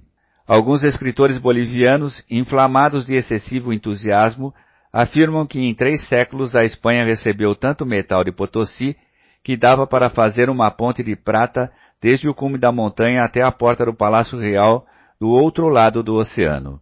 A imagem é sem dúvida obra da fantasia, mas de qualquer maneira se refere a uma realidade que de fato parece inventada. O fluxo da prata alcançou dimensões gigantescas. A vultosa exportação clandestina de prata americana, que se evadia por contrabando rumo às Filipinas, à China e à própria Espanha, não figura nos cálculos de Ur J. Hamilton, 21, que a partir dos dados obtidos na Casa de Contratação de Sevilha, oferece de todos os modos, em sua conhecida obra sobre o tema, cifras assombrosas. Nota de rodapé 21 e BID, fim da nota de rodapé. Entre 1503 e 1660, chegaram ao porto de San Luca de Barrameda 185 mil quilos de ouro e 16 milhões de quilos de prata. A prata, transportada para a Espanha em pouco mais de um século e meio, excedia três vezes o total das reservas europeias, e é preciso levar em conta que estas cifras oficiais são sempre minimizadas. Os metais arrebatados aos novos domínios coloniais estimularam o desenvolvimento europeu e pode-se até mesmo dizer que o tornaram possível. Nem sequer os efeitos da conquista dos tesouros persas que Alexandre Magno despejou sobre o mundo helênico poderiam comparar-se com a magnitude desta formidável contribuição da América para o progresso alheio. Não ao da Espanha, certamente, ainda que a Espanha pertencessem às fontes de prata americana. Como se dizia no século XVII, aspas, a Espanha é como a boca que recebe os alimentos, mastiga-os, tritura-os, para enviá-los logo aos demais órgãos e não retém deles, por sua parte, mais do que um gosto fugídio ou as partículas que por acaso se agarram aos dentes. Fecha aspas. 22. Nota de rodapé 22, citado por Gustavo Adolfo Otero, op.cite.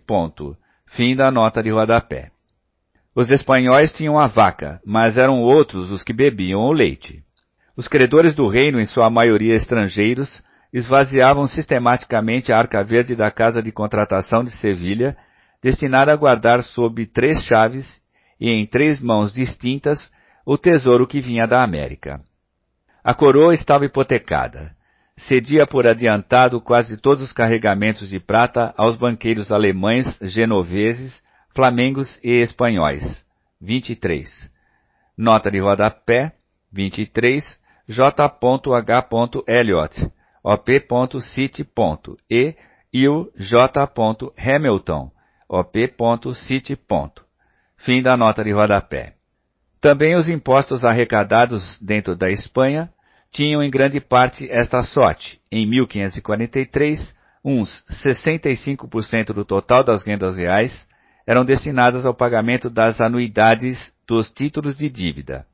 Só uma mínima parte da prata americana se incorporava à economia espanhola, embora fosse formalmente registrada em Sevilha. Parava em mãos dos Fugger, poderosos banqueiros que adiantaram ao Papa os fundos para terminar a Catedral de São Pedro, e de outros grandes usurários da época, no estilo dos Welser, os Schetz ou os Grimaldi. A prata destinava-se também ao pagamento das exportações de mercadorias não espanholas com destino ao Novo Mundo. Aquele império rico tinha uma metrópole pobre, embora nela houvesse a grande ilusão de prosperidade. A coroa abria em todos os lugares frentes de guerra, enquanto a aristocracia consagrava-se ao desperdício. Se multiplicavam em solo espanhol os padres e os guerreiros, os nobres e os mendigos, no mesmo ritmo frenético em que aumentavam os preços e as taxas de juro. A indústria morria ao nascer naquele reino de vastos latifúndios estéreis, e a enferma economia espanhola não podia resistir ao brusco impacto da alta da demanda de alimentos e mercadorias, inevitável consequência da expansão colonial. O grande aumento dos gastos públicos e a asfixiante pressão das necessidades de consumo nas possessões de ultramar intensificavam o déficit comercial e deflagravam a galope a inflação. Colbert escrevia, aspas, quanto mais comércio com os espanhóis tem um Estado, mais prata tem, fecha aspas. Havia uma intensa luta europeia pela conquista do mercado espanhol, que oferecia, além disso, o mercado e a prata da América. Um memorial francês do fim do século XVII nos permite saber que a Espanha só dominava por esta época 5% do comércio com, entre aspas, suas possessões coloniais, apesar do ilusionismo jurídico do monopólio. Cerca de uma terça parte do total estava em mãos holandesas e flamengas, uma quarta parte pertencia aos franceses, os genoveses controlavam mais de 20%, os ingleses 10% e os alemães um pouco menos, 24%. Nota de rodapé 24 Roland Musnier, Los siglos XVI e XVII, volume 4 da História General de las Civilizaciones, de Maurice Cruzet, Barcelona, 1967. Fim da nota de rodapé. A América era um negócio europeu. Carlos V, herdeiro dos Césares, no Sacro Império, por eleição comprada, só tinha passado na Espanha 16 dos 40 anos de seu reinado. Aquele monarca de queixo proeminente e olhar de idiota, que subira ao trono sem conhecer uma só palavra do idioma castelhano, governava rodeado por um séquito de flamengos vorazes, aos quais dava salvo-condutos para tirar da Espanha mulas e cavalos carregados de ouro e joias, e também recompensando-os com a outorga de dioceses e arquidioceses, títulos burocráticos e até a primeira licença para levar escravos negros às colônias americanas. Lançando-se à perseguição do demônio por toda a Europa, Carlos V extenuava o tesouro da América em suas guerras religiosas. A dinastia dos Habsburgos não se extinguiu com sua morte. A Espanha teria de padecer os reinados dos austríacos durante quase dois séculos. O grande guia da Contra-Reforma foi seu filho Felipe II. Do seu gigantesco palácio mosteiro do Escorial nas encostas de Guadarrama, Felipe II pôs em funcionamento em escala universal a terrível maquinaria da Inquisição e lançou seus exércitos sobre os centros de heresia. O calvinismo tomava conta da Holanda, Inglaterra e França, e os turcos encarnavam o perigo de retorno da religião de Alá. O salvacionismo custava caro. Os poucos objetos de ouro e prata Maravilhas da arte americana que não chegavam já fundidos no México ou Peru eram rapidamente arrancadas da casa de contratação de Sevilha e lançados às bocas dos fornos. Haviam também os hereges ou os suspeitos de heresia, torrados pelas chamas purificadoras da Inquisição, Torquemada incendiava os livros e o rabo do diabo mostrava-se em todos os recantos. A guerra contra o protestantismo era, além disso, a guerra contra o capitalismo ascendente na Europa. Aspas, a perpetuação da cruzada, diz Eliot em sua obra já citada, entranhava a perpetuação da arcaica organização social de uma nação de cruzados. Fecha aspas. Os metais da América, delírio e ruína da Espanha, proporcionavam meios para lutar contra as forças nascentes da economia moderna. Carlos V já tinha arrasado a burguesia castelhana na Guerra dos Comuneiros, que se convertera numa revolução social contra a nobreza, suas propriedades e seus privilégios. O levante foi derrotado a partir da traição da cidade de Burgos, que seria a capital do general Francisco Franco quatro séculos mais tarde. Extintos os últimos fogos rebeldes, Carlos V regressou à Espanha, acompanhado de quatro mil soldados alemães. Simultaneamente, foi também afogada em sangue a radicalíssima insurreição dos tecedores, fiadores e artesãos, que haviam tomado o poder na cidade de Valência e o estenderam por toda a comarca. A defesa da fé católica era uma máscara para a luta contra a história. A expulsão dos judeus havia privado a Espanha, no tempo dos reis católicos, de muitos artesãos hábeis e de capitais imprescindíveis. Isto é mais importante que a expulsão dos árabes em 1609, embora mais de 275 mil mouros fossem empurrados para a fronteira, tendo desastrosos efeitos sobre a economia valenciana e arruinando os férteis campos do sul do Ebro, em Aragão. Anteriormente, Felipe II tinha escorraçado por motivos religiosos milhares de artesãos flamengos convictos ou suspeitos de protestantismo. A Inglaterra os acolheu em seu solo e ali deram um importante impulso às manufaturas britânicas. Como se vê, as enormes distâncias e as difíceis comunicações não eram os principais obstáculos que se opunham ao progresso industrial da Espanha. Os capitalistas espanhóis se convertiam em usurários, através da compra dos títulos da dívida da coroa e não investiam seus capitais no desenvolvimento industrial. O excedente econômico escorria por leitos improdutivos. Os velhos ricos, senhores de ancinho e foice, donos da terra e dos títulos de nobreza, levantavam palácios e acumulavam joias. Os novos ricos, especuladores e mercadores, compravam terra e títulos de nobreza. Nem uns nem outros pagavam impostos na prática, nem podiam ser presos por dívidas. Quem se dedicasse a uma atividade industrial perdia automaticamente sua carta de fidalguia. 25. Nota de rodapé 25. J. Weissens Vives. História Social e Econômica de Espanha e América. Barcelona, 1957. Fim da nota de rodapé sucessivos tratados comerciais, assinados a partir das derrotas militares dos espanhóis na Europa, outorgaram concessões que estimulavam o tráfico marítimo entre o porto de Cádiz, onde se despejavam os metais da América, e os portos franceses, ingleses, holandeses e anseáticos. A cada ano, quase 800 e mil naus descarregavam na Espanha os produtos industrializados por outros países, levavam a prata da América e a lã espanhola, que ia para os teares estrangeiros, de onde seria devolvida já tecida pela indústria europeia em expansão. Os monopolistas de Cádiz limitavam-se a remarcar os produtos industriais que expediam ao Novo Mundo. Se as manufaturas espanholas não podiam sequer atender ao mercado interno, como iam satisfazer às necessidades das colônias? Os tecidos de Lille e Arras, os panos holandeses, os tapetes de Bruxelas e os brocados de Florença, os cristais de Veneza, as armas de Milão e os vinhos e linhos da França, 26.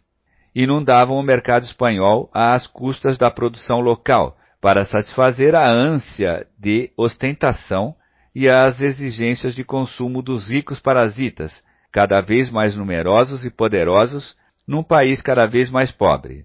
Nota de rodapé 26. Jorge Abelardo Ramos. História de la Nación Latino-Americana. Buenos Aires, 1968. Fim da nota de rodapé. a indústria não se desenvolvia e os Habsburgos fizeram todo o possível para acelerar sua extinção. Em meados do século XVI, chegou-se ao cúmulo de autorizar a importação de tecidos estrangeiros, ao mesmo tempo em que se proibia toda a exportação de tecidos castelhanos, a não ser para a América. 27. Nota de rodapé, 27, J.H. Elliot, P.City. Fim da nota de rodapé. Ao contrário, como notou Ramos, muito diferentes eram as diretrizes de Henry VIII ou Elizabeth I na Inglaterra. Proibiam nesta ascendente nação a saída do ouro e da prata, monopolizavam as letras de câmbio, impediam a extração de lã e expulsavam dos portos britânicos os mercadores da Liga Hanseática do Mar do Norte. Enquanto isso, as repúblicas italianas protegiam seu comércio exterior e sua indústria mediante taxas, privilégios e proibições rigorosas. Os artesãos que desejassem sair do país eram ameaçados com a pena de morte. A ruína abarcava tudo. Dos 16 mil teares que restaram em Sevilha em 1558, depois de Carlos V, só sobraram 400, quando morreu Felipe II, 40 anos depois. Os 7 milhões de ovelhas do rebanho andaluz reduziam-se a 2 milhões. Cervantes retratou em Dom Quixote de la Mancha, por muito tempo proibido na América, a sociedade da época. Um decreto de meados do século XVI impossibilitava a importação de livros estrangeiros e impedia os estudantes de cursarem escolas fora da Espanha. Os estudantes de Salamanca reduziram-se à metade em poucas décadas. Havia nove mil conventos e o clero se multiplicava quase tão intensamente quanto a nobreza de capa e espada. 160 mil estrangeiros assambarcaram o comércio exterior, e os esbanjamentos da aristocracia condenavam a Espanha à impotência econômica. Por volta de 1630, pouco mais de uma centena e meia de duques, marqueses, condes e viscondes recolhiam cinco milhões de ducados de renda anual, que alimentavam copiosamente o brilho de seus títulos ostentosos. O duque de Medinaceli tinha setecentos criados, e eram trezentos os servidores do grão-duque de Osuna, que, para zombar do czar da Rússia, os vestia com capotes de peles. 28. Nota de rodapé, 28. A espécie não se extinguiu. Abro uma revista de Madrid de fins de 1969 e leio. Morreu Dona Teresa Bertrand de Lise Pidal-Goroski e Chico de Guzman, Duquesa de Albuquerque e Marquesa dos Alcanices e dos Balbeses. E achora o viúvo duque de Albuquerque, Dom Beltrán Alonso Osório e Dias de Rivera Martos e Figueroa, Marquês de Alcanices dos Balbeses, de Cadreita, de Coelhar de Culheira, de Montaus, Conde de Fuensaldanha, de Grajal de Uelma, de Ledesma de la Torre de Villanueva de Canhedo de Vila Umbrosa, três vezes grande da Espanha. Fim da nota de rodapé. O século XVII foi a época da desonra, da fome e das epidemias. Era infinita a quantidade de mendigos espanhóis, mas isso não impedia que também os mendigos estrangeiros afluíssem de todas as regiões da Europa. Por volta de 1700, a Espanha já contava com 625 mil fidalgos, senhores da guerra, embora o país se esvaziasse. Sua população tinha se reduzido à metade em pouco mais de dois séculos, e era equivalente da Inglaterra, que no mesmo período a tinha duplicado. 1700 assinala o fim do regime dos Habsburgos. A bancarrota era total, desemprego crônico, grandes latifúndios, moeda caótica, indústria arruinada, guerras perdidas e tesouros vazios. A autoridade central desconhecia nas províncias. A Espanha que defrontou Felipe V estava, abre aspas, pouco menos defunta que seu amo morto. Fecha aspas, 29. Nota de rodapé, 29, John Lynch. Administração Colonial Espanhola, Buenos Aires, 1962. Fim da nota de rodapé. Os Bourbons deram à nação uma aparência mais moderna, mas em fins do século XVII, o clero espanhol tinha nada menos que 200 mil membros e o resto da população improdutiva não detinha seu massacrante desenvolvimento, às expensas do subdesenvolvimento do país. Por esta época, havia ainda na Espanha mais de 10 mil povoados e cidades sujeitos à jurisdição senhorial da nobreza e, portanto, fora do controle direto do rei. Os latifúndios e a instituição da primogenitura continuavam intactos. Continuava de pé o obscurantismo e o fatalismo. Não havia sido superada a época de Felipe IV. No seu tempo, uma junta de teólogos reuniu-se para examinar o projeto de construção de um canal entre o Manzanares e o rio Tajo, e terminou declarando que se Deus quisesse que os rios fossem navegáveis, ele mesmo os teria feito assim. A distribuição de funções entre o cavalo e o cavaleiro. Escreveu Karl Marx no primeiro tomo de O Capital, aspas, o descobrimento das jazidas de ouro e prata da América, a cruzada de extermínio, escravização e sepultamento nas minas da população aborígene, o começo da conquista e o saqueio das Índias Orientais, a conversão do continente africano em local de caça de escravos negros, são todos feitos que assinalam os alvores da era de produção capitalista. Esses processos idílicos representam outros tantos fatores fundamentais no movimento da acumulação original, fecha aspas, entre parênteses, página 638. O saqueio interno e externo foi o meio mais importante para a acumulação primitiva de capitais, que desde a Idade Média possibilitou o surgimento de uma nova etapa histórica na evolução econômica mundial. À medida que se estendia a economia monetária, o intercâmbio desigual ia abarcando cada vez mais segmentos sociais e regiões do planeta. Ernest Mendel somou o valor do ouro e da prata arrancados da América até 1660 o espólio da Indonésia pela Companhia Holandesa das Índias Orientais desde 1650 até 1780. Os lucros do capital francês no tráfico de escravos durante o século XVII. Os ganhos obtidos pelo trabalho escravo nas Antilhas Britânicas e o saque inglês da Índia durante meio século. O resultado supera o valor do capital investido em todas as indústrias europeias até 1830. Nota de rodapé 30, Ernest Mendel. Tratado de Economia Marxista, México, 1969. Fim da nota de rodapé. Mendel observa que esta gigantesca massa de capitais criou um ambiente favorável aos investimentos na Europa, estimulou o, entre aspas, espírito de empresa e financiou diretamente o estabelecimento de manufaturas, dando um grande impulso à Revolução Industrial. Mas, ao mesmo tempo, a formidável concentração internacional da riqueza em benefício da Europa impediu nas regiões saqueadas o salto para a acumulação de capital industrial. Abre aspas, a dupla tragédia dos países em desenvolvimento consiste em que não só foram vítimas deste processo de concentração internacional, mas que também, posteriormente, tiveram de compensar o atraso industrial, ou seja, realizar a acumulação original de capital industrial no mundo inundado pelos artigos manufaturados por uma indústria já madura, a ocidental. Fecha aspas, 31.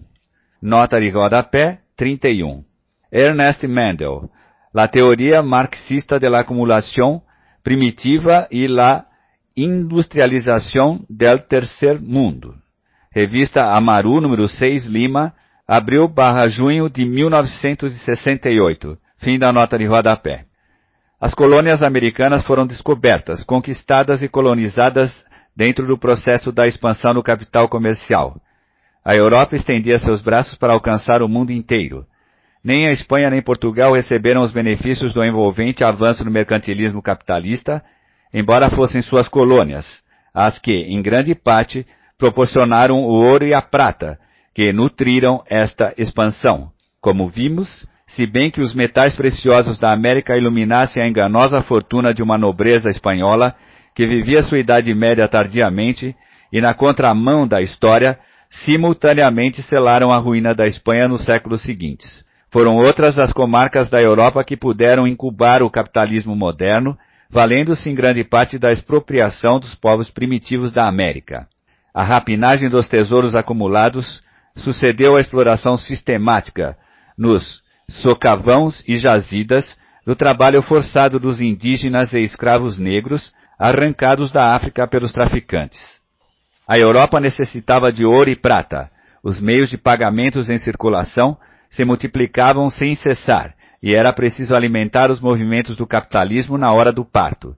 Os burgueses se apoderavam das cidades e fundavam bancos, produziam e trocavam mercadorias, conquistavam novos mercados. Ouro, prata, açúcar, a economia colonial, mais abastecedora do que consumidora, estruturou-se em função das necessidades do mercado europeu e a seu serviço.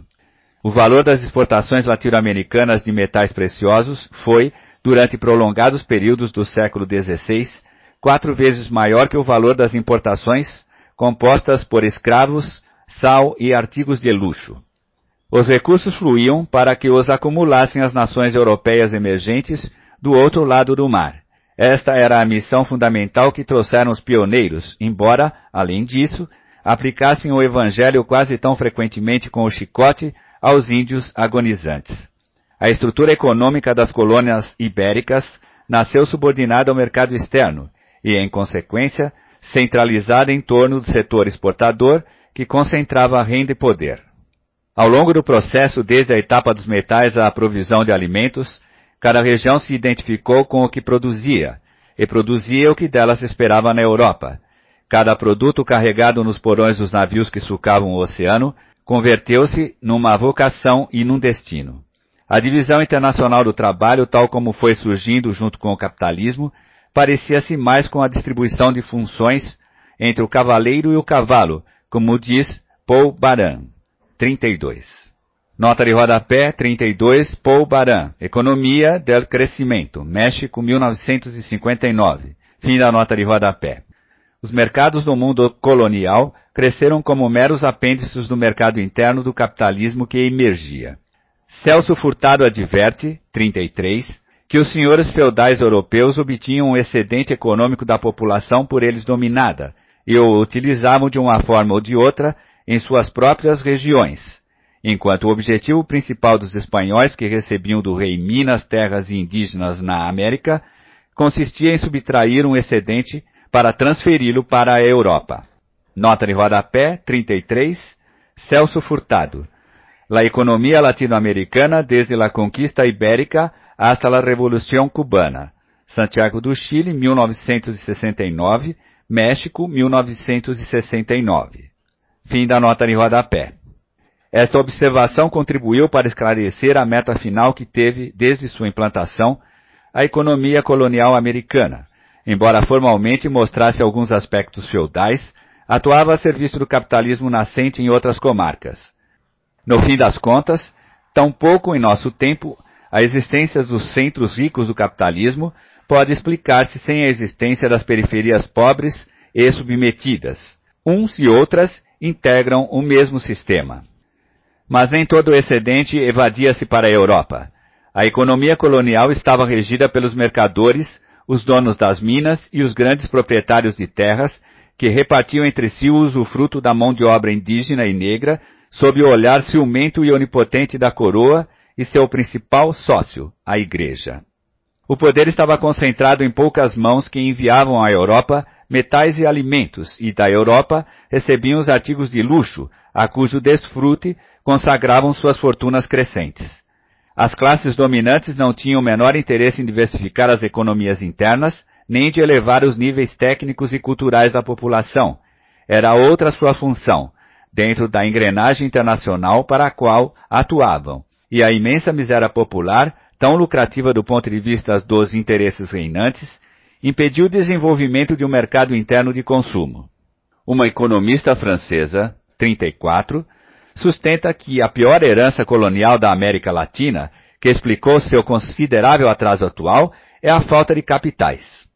Nota de rodapé 34, J. Bijou Garnier, L'économie de l'Amérique latine, Paris 1949. Fim da nota de rodapé. Entretanto, toda a informação histórica mostra que a economia colonial produziu no passado uma enorme riqueza para as classes associadas, dentro da região, ao sistema colonialista de domínio. A enorme mão de obra disponível, que era gratuita ou praticamente gratuita, e a grande demanda europeia por produtos americanos tornaram possível, diz Sérgio Bagu, 35, abre aspas, uma precoce e vultosa acumulação de capitais nas colônias ibéricas. Nota de rodapé 35, Sérgio Bagu, Economia de la Sociedade Colonial. Ensaio de História Comparada de América Latina, Buenos Aires, 1949. Fim da nota de rodapé. O núcleo de beneficiários, longe de ir se ampliando, foi se reduzindo em proporção à massa da população, como se depreende do fato de que o número de europeus e crioulos desempregados aumentasse sem cessar. Fecha aspas. O capital que sobrava na América, uma vez deduzida a parte do leão que se dirigia ao processo de acumulação primitiva do capitalismo europeu, não gerava, nestas terras, um processo análogo ao da Europa, para lançar as bases do desenvolvimento industrial, mas se desviava para a construção de grandes palácios e templos ostentosos, à compra de joias, roupas e móveis de luxo, à manutenção de numerosos serviçais e ao desperdício em festas. Em boa medida, este excedente também ficava imobilizado na compra de novas terras ou continuava girando nas atividades especulativas e comerciais. No ocaso da era colonial, encontrará Humboldt, no México, aspas, uma enorme massa de capitais amontoados em mãos de proprietários de minas ou dos negociantes que se haviam retirado do comércio. Não menos da metade da propriedade de base do capital total do México pertencia, segundo seu testemunho, à Igreja, que, além disso, controlava boa parte das terras restantes mediante hipotecas. 36. Nota de rodapé 36. Alexander von Humboldt. Ensaio sobre El Reino de la Nueva Espanha. México, 1944. Fim da nota de rodapé. Os mineiros mexicanos investiam seus excedentes na compra de grandes latifúndios e nos empréstimos em hipoteca, como os grandes exportadores de Veracruz e Acapulco. A hierarquia clerical estendia seus bens na mesma direção. Grandes resistências palacianas brotavam na capital e os suntuosos templos nasciam como cogumelos depois da chuva. A servidão indígena alimentava o luxo dourado dos poderosos. No Peru, em meados do século XVII, grandes capitais procedentes dos encomendeiros, mineiros, inquisidores e funcionários da administração imperial voltavam-se ao comércio. As fortunas nascidas na Venezuela do cultivo do cacau, iniciado em fins do século XVI, investiam-se, abre aspas, em novas plantações e outros cultivos comerciais, assim como em minas, bens de base urbanos, escravos e gado. Fecha aspas, 37. Nota de rodapé 37, Sérgio Bagu, op.city. Fim da nota de rodapé. Ruínas de Potosí, o ciclo da prata. Analisando a natureza das relações, abre aspas, metrópole, traço, satélite, fecha aspas. Ao longo da história da América Latina, como uma cadeia de subordinações sucessivas, André Gunther Frank destacou em seus trabalhos 38 que as regiões mais marcadas pelo subdesenvolvimento e pela pobreza são aquelas que no passado tiveram laços mais estreitos com a metrópole e desfrutaram de períodos de auge. Nota de rodapé 38, André Gunther Frank, Capitalism and Underdevelopment in Latin America, Nova York, 1967, fim da nota de rodapé são as regiões que foram as maiores produtoras de bens exportados para a Europa ou, posteriormente, para os Estados Unidos, e as fontes mais caudalosas de capital. Regiões abandonadas pela metrópole quando, por uma razão qualquer, os negócios decaíram. Potosí oferece um exemplo mais claro desta queda no vazio.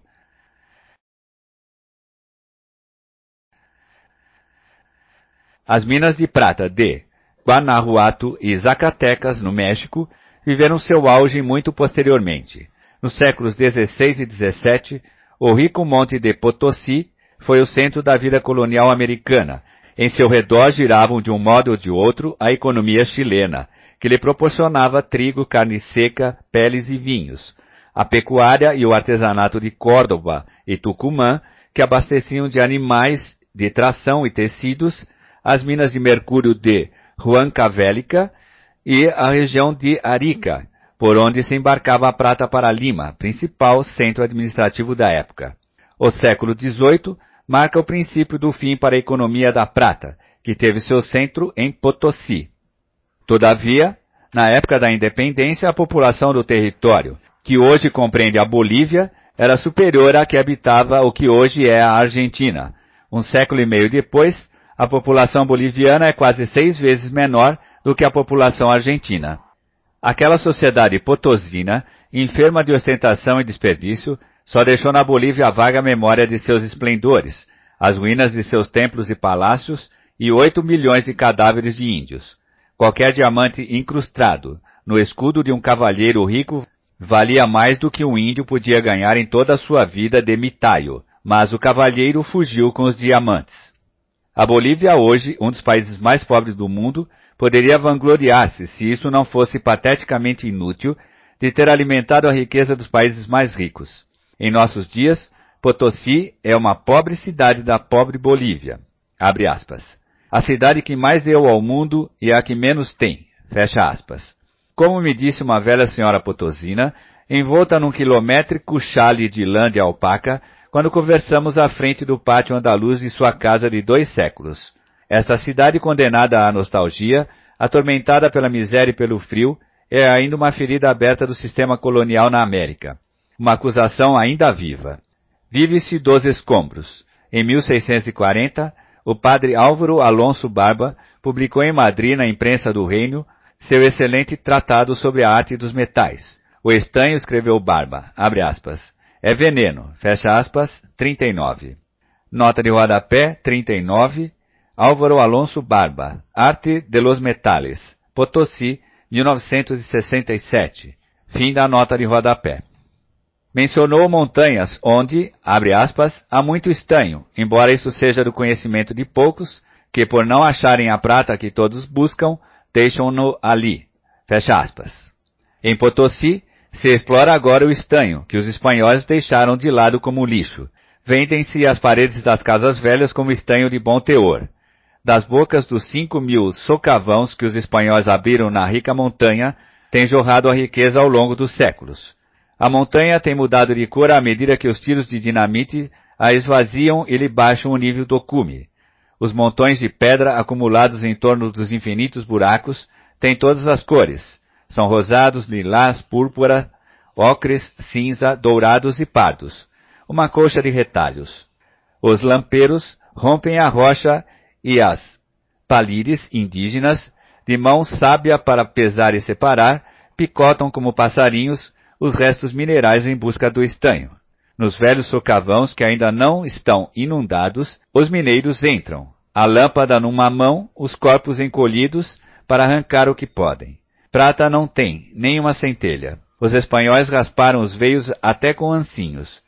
Os palacos cavam com picareta e pá pequenos túneis para extrair filões dos despojos.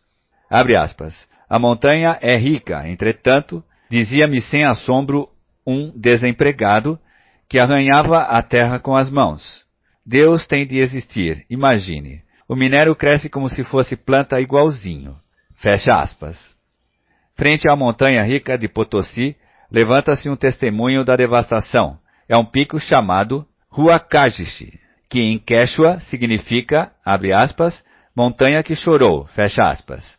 De suas encostas brotam muitos mananciais de água pura, entre aspas, os olhos d'água dão de beber aos mineiros.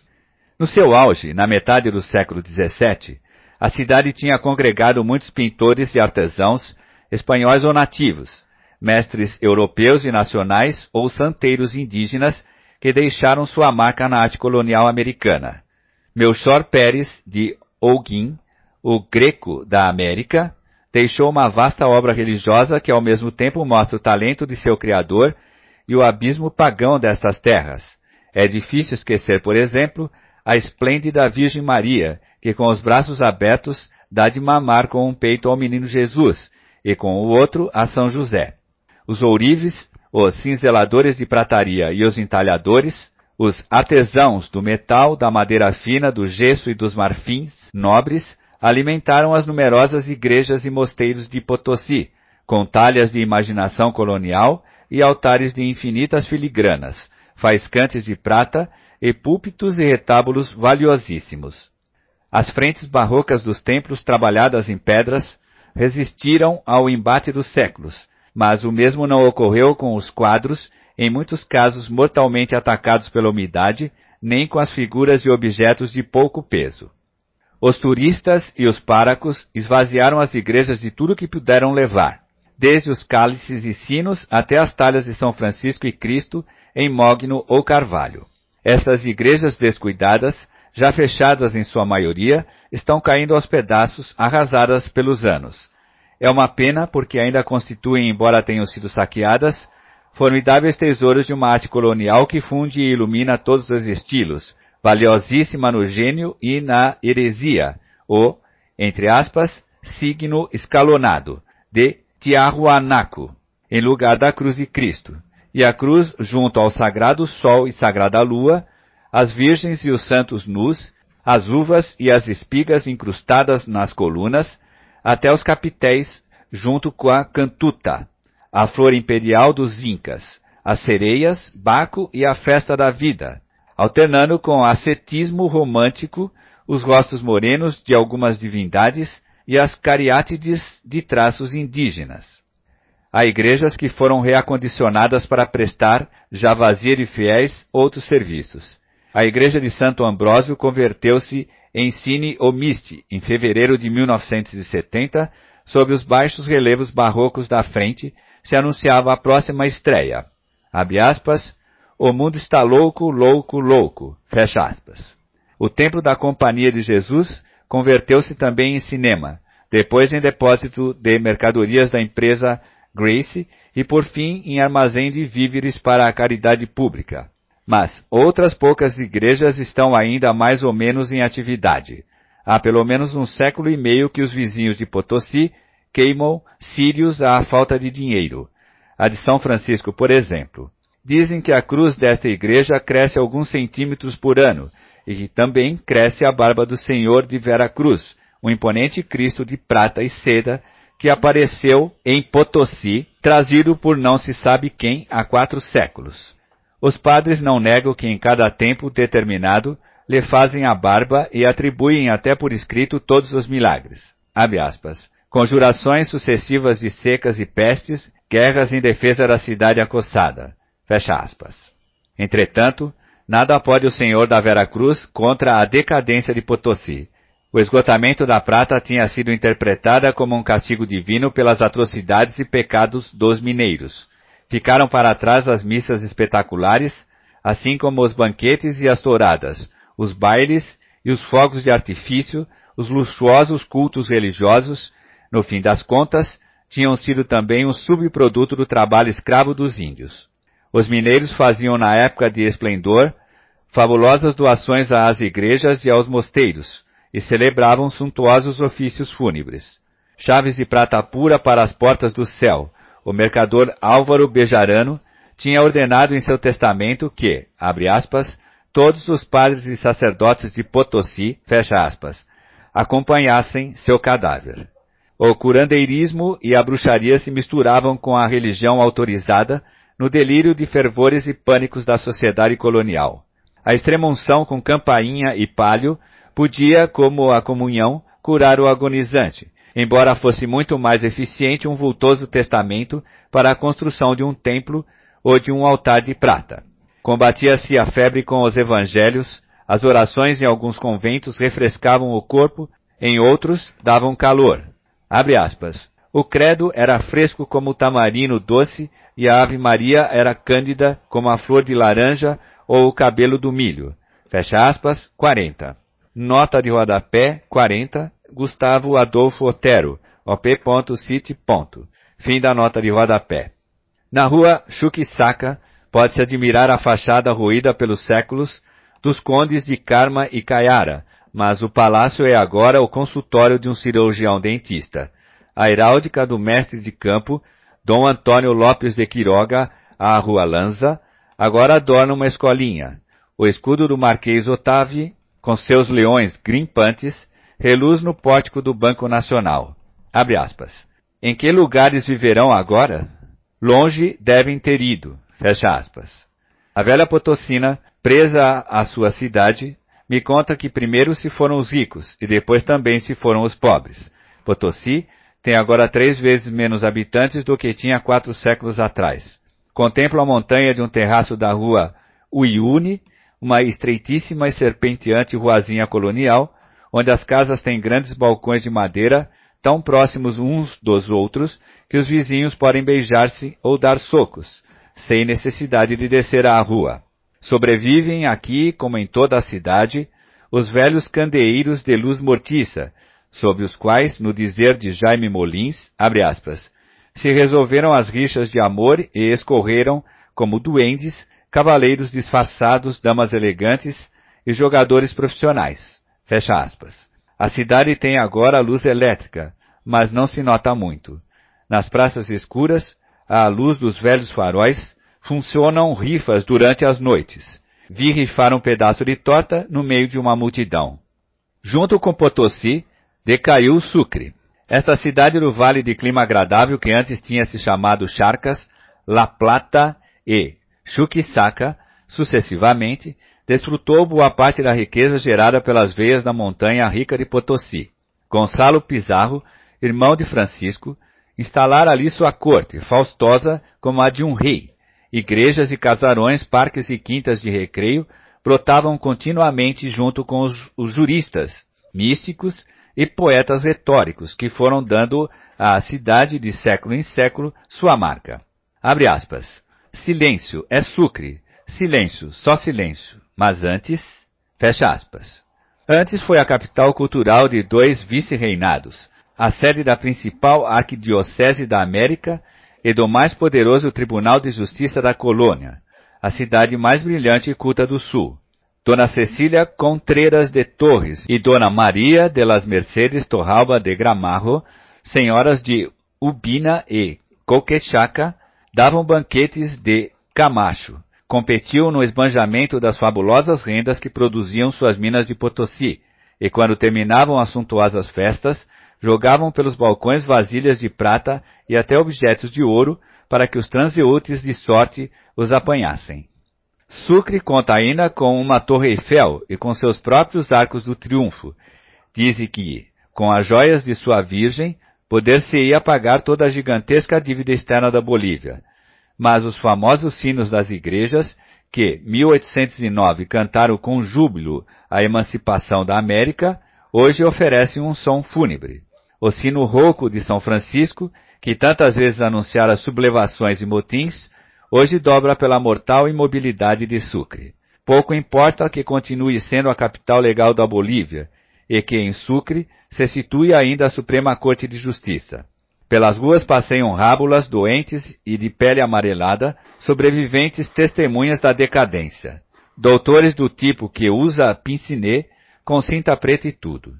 Dos grandes palácios vazios, os ilustres patriarcas de Sucre mandam seus servidores venderem empadas na estação ferroviária. Houve quem soube comprar, em outras horas afortunadas, até um título de príncipe. Em Potosí e Sucre, só ficaram vivos os fantasmas da riqueza morta. Em Huanchaca, outra tragédia boliviana. Os capitais anglo-chilenos esgotaram durante o século passado filões de prata de mais de dois metros de largura, de altíssimo teor, agora só restam as ruínas cheias de poeira. Huanchaca continua nos mapas como se existisse ainda, identificada como um centro mineiro ainda vivo, com seu ancinho e pá cruzados. Tiveram melhor sorte as minas mexicanas de Guanajuato e Zacatecas, com base nos dados que proporciona Alexander von Humboldt em seu já citado ensaio sobre o reino da Nova Espanha, estimou-se em 5 bilhões de dólares atuais a magnitude do excedente econômico levado do México entre 1760 e 1809, apenas meio século através das exportações de prata e ouro. 41. Nota de rodapé 41. Fernando Carmona, prólogo a Diego Lopes Rosado. História e Pensamento Econômico de México. México, 1968. Fim da nota de rodapé. Nesta época não havia minas mais importantes na América. O grande sábio alemão comparou a mina de Valenciana em Guanajuato com a Himmelsfürst da Saxônia, que era a mais rica da Europa. A Valenciana produzia 36 vezes mais prata no curso do século e deixava a seus acionistas lucros 33 vezes maiores. O conde de Santiago de la Laguna vibrava de emoção ao descrever em 1732 o distrito mineiro de Zacatecas e, abre aspas, os preciosos tesouros que ocultam seus profundos seios, fecha aspas, nas montanhas, aspas, honradas com mais de quatro mil bocas para melhor servir com o fruto de suas entranhas a ambas majestades. Fecha aspas. Deus e o rei, e, abre aspas, para que todos acorram para beber e participar do grande, do rico, do culto, do urbano, do nobre, fecha aspas, porque era, abre aspas, fonte de sabedoria, polícia, armas e nobreza, fecha aspas, 42. Nota de rodapé 42. D. Joseph Ribeira Bernardes, Conde Santiago de la Laguna, descripción breve de la muy nobre y leal ciudad de Zacatecas, em Gabriel Salinas de la Torre, Testemunhos de Zacatecas, México, 1946. Além desta obra e do ensaio de Humboldt, o autor consultou Luiz Chaves Orozco, Revolução Industrial, Revolução Política, Biblioteca del Obrero e Campesino, México, S.D. Lúcio Marmolejo, Efemérides Guarranuatenses, o datos para formar a história da cidade de Guarranuato. Guarranuato, 1883. José Maria Luiz Mora, México e suas revoluções. México, 1965. E para os dados da atualidade, La Economia del Estado de Zacatecas e La Economia del Estado de Guarranuato, da série de pesquisas do Sistema Bancos de Comércio, México, 1968. Fim da nota de rodapé. O padre Marmolejo descreveria mais tarde a cidade de Guarranuato, atravessada por pontes, com jardins que tanto se pareciam com os de Semiramis, na Babilônia, e os templos faustosos, o teatro, a praça de touros, as arenas de rixa de galos e as cúpulas levantadas contra as verdes ladeiras das montanhas. Mas este era, abre aspas, o país da desigualdade, fecha aspas. E Humboldt pôde descrever sobre o México. Abre aspas. Em nenhuma parte a desigualdade é mais espantosa. A arquitetura dos edifícios públicos e privados, a finura do enxoval das mulheres, o ar da sociedade, tudo anuncia um extremo esmero que se contrapõe extraordinariamente à nudez, ignorância e rusticidade do populacho. Fecha aspas. As novas veias de prata engoliam homens e mulas nas ondulações das cordilheiras. Os índios, abre aspas, que viviam só para sair de dia, fecha aspas, sofriam fome endêmica e as pestes matavam como moscas. Num único ano, 1784, uma onda de doenças provocadas pela falta de alimentos, gerada por uma geada arrasadora, tinha ceifado mais de oito mil vidas em Guarranuato. Os capitais não se acumulavam, eram desperdiçados. Dizia-se, abre aspas, pai mercador, filho cavaleiro, neto mendigo, fecha aspas. Numa representação dirigida ao governo em 1843, Lucas Alaman formulou uma sombria advertência, enquanto insistia na necessidade de defender a indústria nacional mediante um sistema de proibições e fortes gravames contra a concorrência estrangeira. É preciso recorrer ao fomento da indústria como única fonte de prosperidade universal, dizia. De nada serviria a Puebla a riqueza de Zacatecas se não fosse para o consumo de suas manufaturas, e se estas decaíssem outra vez, como já ocorreu, arruinar-se-ia esse departamento florescente, sem que se possa salvar da miséria a riqueza daquelas minas. Fecha aspas. A profecia se realizou. Atualmente, Zacatecas e Guarranuato nem sequer são as cidades mais importantes de suas próprias comarcas. Ambas definham, rodeadas pelos esqueletos dos acampamentos da prosperidade mineira. Zacatecas, alta e árida, vive da agricultura e exporta mão de obra para outros estados. São baixíssimos os teores atuais de seus minérios de ouro e prata em relação aos bons tempos passados.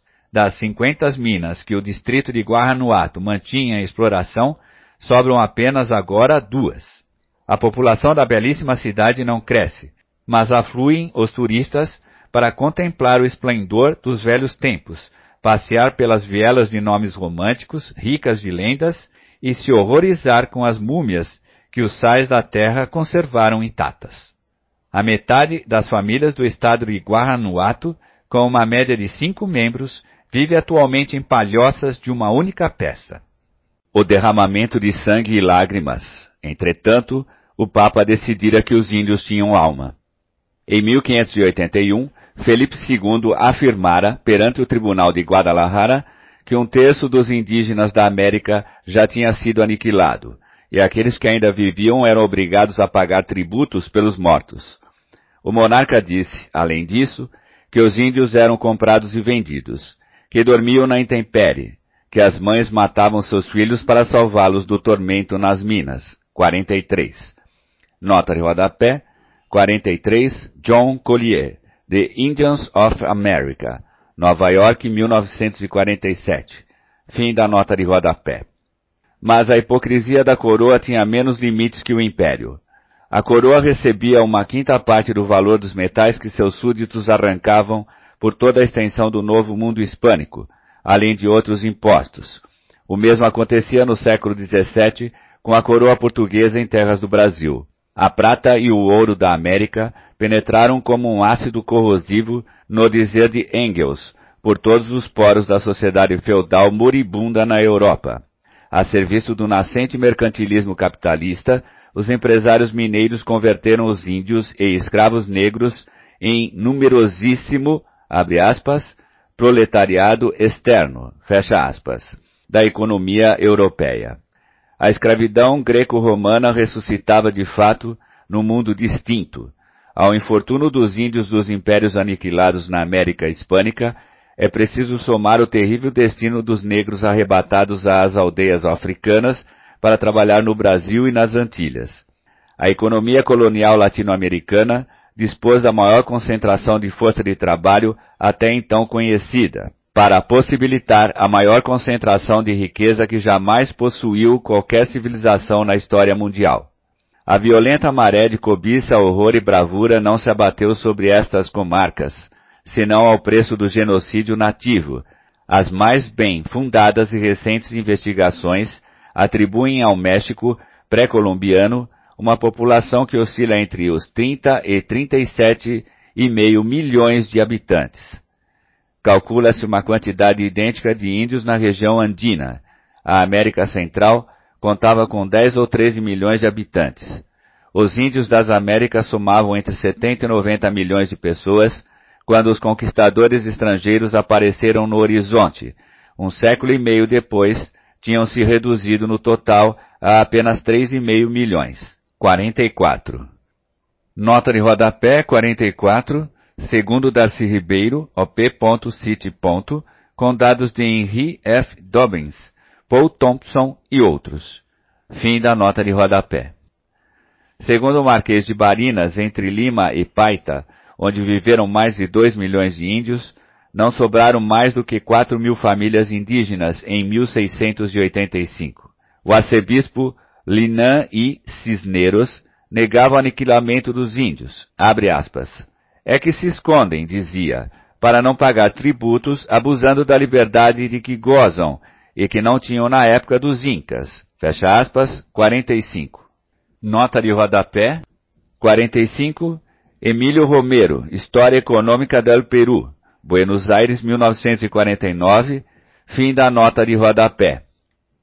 O metal brotava sem cessar dos filões americanos e da corte espanhola chegavam também, sem cessar, ordenações que outorgavam uma proteção de papel e uma, abre aspas, dignidade de tinta, fecha aspas, aos indígenas, cujo trabalho extenuante sustentava o reino. A ficção da legalidade amparava o índio, a exploração da realidade sangrava-o. Da escravidão à encomienda de serviços, e desta a tributos e ao regime de salários, As variantes da condição jurídica da mão de obra indígena só alteraram superficialmente sua situação real. A coroa considerava tão necessária a exploração desumana da força de trabalho aborígene que em 1601 Felipe III ditou regras proibindo o trabalho forçado nas minas e simultaneamente enviou instruções secretas, ordenando continuá-lo. Em caso de aquela medida fizer fraquejar a produção, fecha aspas. 46. Nota de rodapé 46. Henrique Finot, Nuevo História de Bolívia, Buenos Aires, 1946. Fim da nota de rodapé. Do mesmo modo, entre 1616 e 1619, o visitador e governador Juan de Solorzano fez uma investigação sobre as condições de trabalho nas minas de mercúrio de Huancavelica. O veneno penetrava na medula, debilitando todos os membros e provocando um tremor constante, morrendo os operários em geral no espaço de quatro anos. Fecha aspas. Informou ao Conselho das Índias e ao monarca. Mas em 1631, Felipe IV ordenou que se continuasse com o mesmo sistema e seu sucessor, Carlos II, renovou o decreto tempos depois. Estas minas de mercúrio eram diretamente exploradas pela coroa, ao contrário das minas de prata que estavam em mãos de empresários privados. Em 300 anos, a rica montanha de Potosí queimou, segundo Josiah Conder, 8 milhões de vidas. Os índios eram arrancados das comunidades agrícolas e empurrados junto com suas mulheres e seus filhos rumo às minas. De cada dez que iam aos altos páramos gelados, sete nunca regressavam. Luiz Capoche, dono de minas e de engenhos, escreveu que, abre aspas, os caminhos estavam tão cobertos que parecia que se mudava o reino. Fecha aspas. Nas comunidades, os indígenas viram, abre aspas, voltar muitas mulheres aflitas, sem maridos, e muitos filhos órfãos, sem seus pais. Fecha aspas. Sabiam que na mina esperavam, abre aspas, mil mortes e desastres. Fecha aspas. Os espanhóis percorriam centenas de milhas em busca de mão de obra. Muitos dos índios morriam pelo caminho antes de chegar a Potosí, mas eram as terríveis condições de trabalho na mina que mais gente matavam. O frei dominicano Domingo de Santo Tomás denunciava ao Conselho das Índias em 1550, logo do aparecimento da mina, que Potosí era uma, abre aspas, boca do inferno, fecha aspas, que anualmente tragava índios aos milhares e milhares e que os rapazes mineiros tratavam os naturais, aspas, como a animais sem dono, E Frei Rodrigo de Loiasa diria depois, aspas, estes pobres índios são como as sardinhas no mar. Assim como os outros peixes perseguem as sardinhas para delas fazerem presa e devorá-las, assim todos nestas terras perseguem os miseráveis índios. Fecha aspas, 47. Nota de rodapé 47, obras citadas. Fim da nota de rodapé. Os caciques das comunidades tinham a obrigação de substituir os mitaios que iam morrendo por novos homens, de 18 a 50 anos de idade. O curral de apartar, onde se adjudicavam os índios aos donos das minas e engenhos, um gigantesco campo de paredes de pedra, serve agora para que os operários joguem futebol. O cárcere dos mitaios, um disforme montão de ruínas, pode ainda ser contemplado na entrada de Potosí. Na recompilação de leis das Índias, não faltam decretos daquela época estabelecendo a igualdade de direitos entre os índios e os espanhóis, para explorar as minas e proibindo expressamente que se violassem os direitos dos nativos.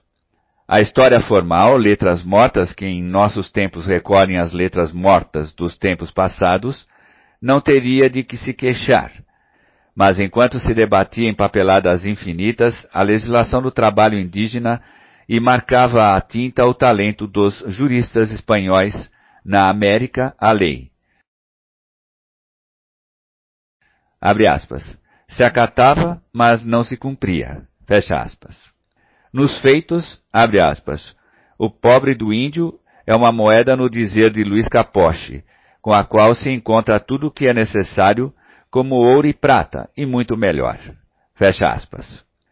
Numerosos indivíduos reivindicavam ante os tribunais sua condição de mestiços, para que não fossem mandados aos socavões, nem vendidos e revendidos nos mercados. Em fins do século XVIII, com color corvo, em cujas veias corriam sangue indígena, renegava assim os seus. Não negamos que as minas consumam um número considerável de índios, porém, isto não procede do trabalho que tem nessas minas de prata e mercúrio, mas da libertinagem em que vivem. Fecha aspas. O testemunho de Capoche, que tinha muitos índios a seus serviços, é ilustrativo neste sentido. As temperaturas glaciais do campo aberto alternavam-se com os calores infernais do fundo da montanha. Os índios entravam nas profundidades, aspas, e ordinariamente eram retirados mortos ou com cabeças e pernas quebradas, e nos engenhos todo dia se machucam. Os mitaios retiravam o minério com a ponta de uma barra e o carregavam nas costas, por escadas, à luz de uma vela. Fora do socavão, moviam enormes eixos de madeira nos engenhos ou fundiam a prata no fogo, depois de moê-la e lavá-la. A mita era uma máquina de triturar índios. O emprego do mercúrio para extração de prata por amálgama envenenava tanto ou mais do que os gases tóxicos do ventre da terra. Fazia cair o cabelo, os dentes e provocava tremores incontroláveis. Os, entre aspas, azogados, se arrastavam pedindo esmolas pelas ruas. Seis mil e quinhentas fogueiras ardiam na noite sobre as ladeiras da montanha, e nelas se trabalhava a prata, valendo-se do vento que o, abre aspas, glorioso Santo Agostinho, fecha aspas, mandava do céu. Por causa da fumaça dos fornos não havia pastos nem plantações num raio de seis léguas ao redor de Potosí, e as emanações não eram menos implacáveis com os corpos dos homens. Não faltavam as justificativas ideológicas. A sangria do Novo Mundo convertia-se no ato de caridade ou uma razão de fé. Junto com a culpa nasceu um sistema de álibis para as consciências culpáveis. Transformava-se os índios em bestas de carga porque resistiam a um peso maior do que o que suportava o débil lombo da lhama, e de passagem comprovava-se que na realidade os índios eram bestas de carga. O vice-rei do México considerava que não havia melhor remédio que o trabalho nas minas para curar, aspas, a maldade natural, aspas, dos indígenas.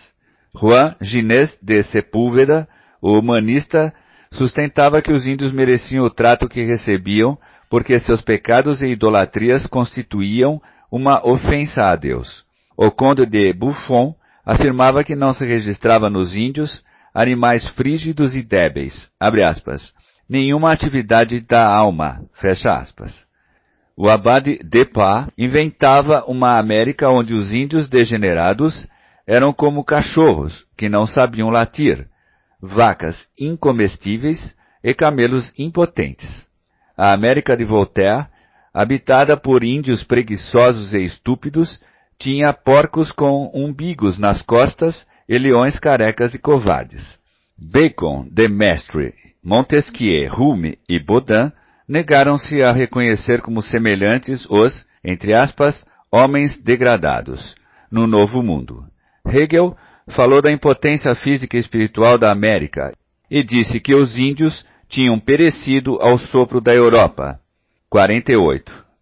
Nota de rodapé 48, Antonello Gerbi, La disputa del Nuevo Mundo, México 1960, e Daniel Vidar, op.city.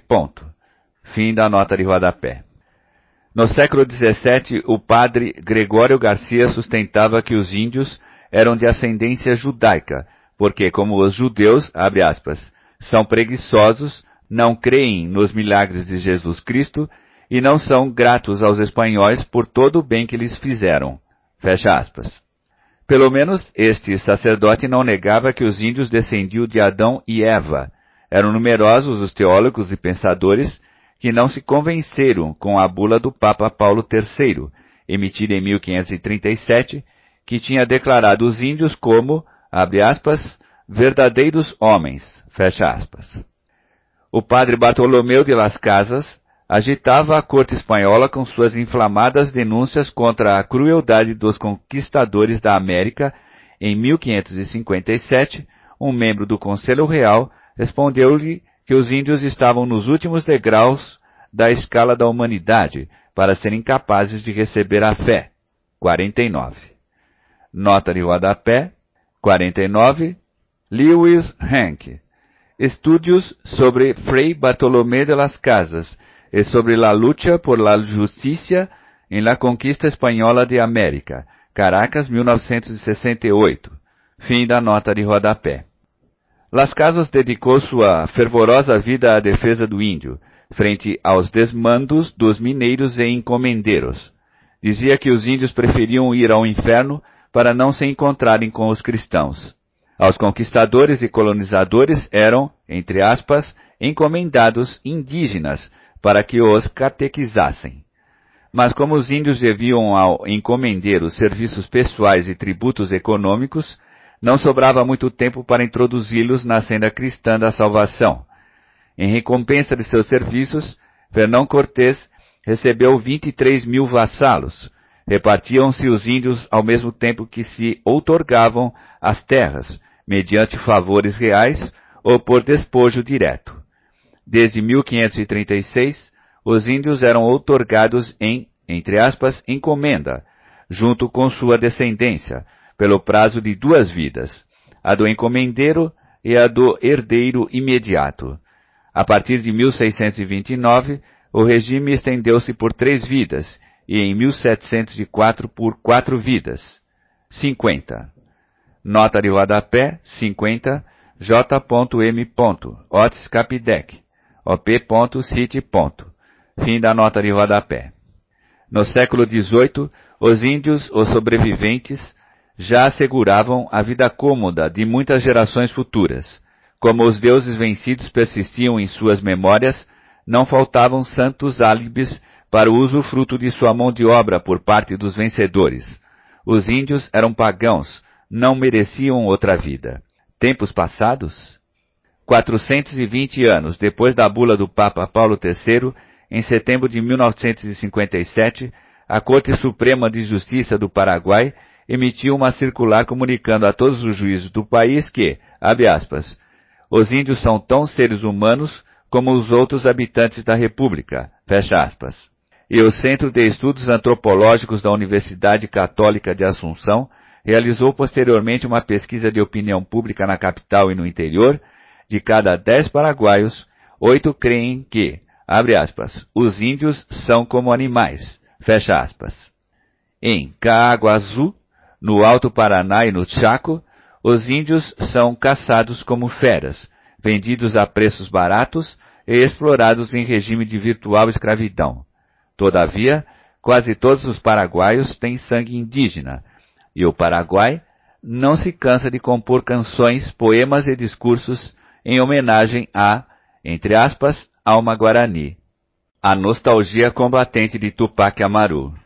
Quando os espanhóis irromperam na América, o império teocrático dos Incas estava em seu apogeu, estendendo seu poder sobre o que hoje chamamos de Peru, Bolívia e Equador, abarcando parte da Colômbia e do Chile, e chegando até o norte argentino e à selva brasileira. A Confederação dos Aztecas tinha conquistado um alto nível de eficácia no Vale do México, em Yucatán e na América Central, a esplêndida civilização dos Maias persistia em todos os povos herdeiros, organizados para o trabalho e a guerra. Estas sociedades deixaram numerosos testemunhos de sua grandeza, apesar de todo o enorme tempo da devastação, monumentos religiosos levantados com maior sabedoria do que as pirâmides egípcias eficazes criações técnicas para a luta contra a natureza, objetos de arte que denunciam um talento invicto. No Museu de Lima, podem ver-se centenas de crânios que foram objeto de puncturas e curas com placas de ouro e prata por parte dos cirurgiões incas. Os maias foram grandes astrônomos, tinham medido o tempo e o espaço com precisão assombrosa e descoberto o valor da cifra zero antes de qualquer outro povo na história. Os aquedutos e as ilhas artificiais criadas pelos astecas deslumbraram Fernão Cortés, embora não fossem de ouro. A conquista rompeu as bases daquelas civilizações. Piores consequências do que o sangue e o fogo da guerra teve a implantação de uma economia mineira. As minas exigiam grandes deslocamentos da população e desarticulavam as unidades agrícolas comunitárias. Não só extinguiam incontáveis vidas através do trabalho forçado, como abatiam indiretamente o sistema coletivo de cultivos. Os índios eram conduzidos aos socavãos, submetidos à servidão dos encomendeiros e obrigados a entregarem por nada as terras que, obrigatoriamente, deixavam ou descuidavam. Nas costas do Pacífico, os espanhóis destruíram ou deixaram extinguir enormes cultivos de milho, mandioca, feijão, amendoim, batata doce. O deserto devorou rapidamente grandes extensões de terra que tinham sido trabalhadas pela rede incaica de irrigação. Quatro séculos e meio depois da conquista, só restam pedras e capim bravo em lugar da maioria dos caminhos que uniam o império. Embora as gigantescas obras públicas dos Incas fossem, em sua maior parte, arrasadas pelo tempo ou pela mão dos usurpadores, sobram ainda desenhadas na Cordilheira dos Andes os intermináveis terraços que permitiam e ainda permitem cultivar as ladeiras das montanhas. Um técnico norte-americano, 51, calculava em 1936 que se neste ano se construíssem com métodos modernos os terraços incas, custariam uns 30 mil dólares por acre.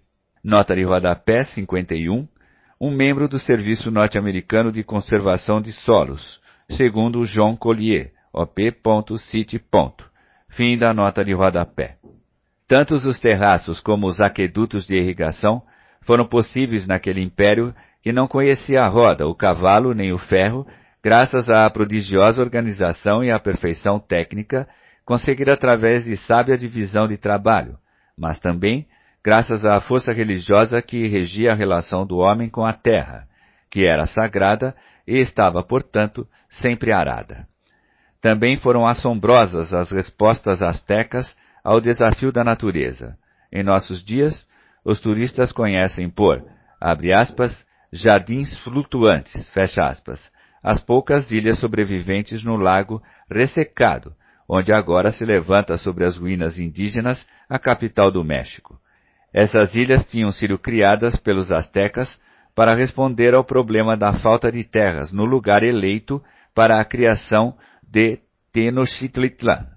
Os índios transportaram grandes massas de barro das margens e apresaram as novas ilhas de limo entre delgadas paredes de bambu, até que as raízes das plantas lhes dessem firmeza.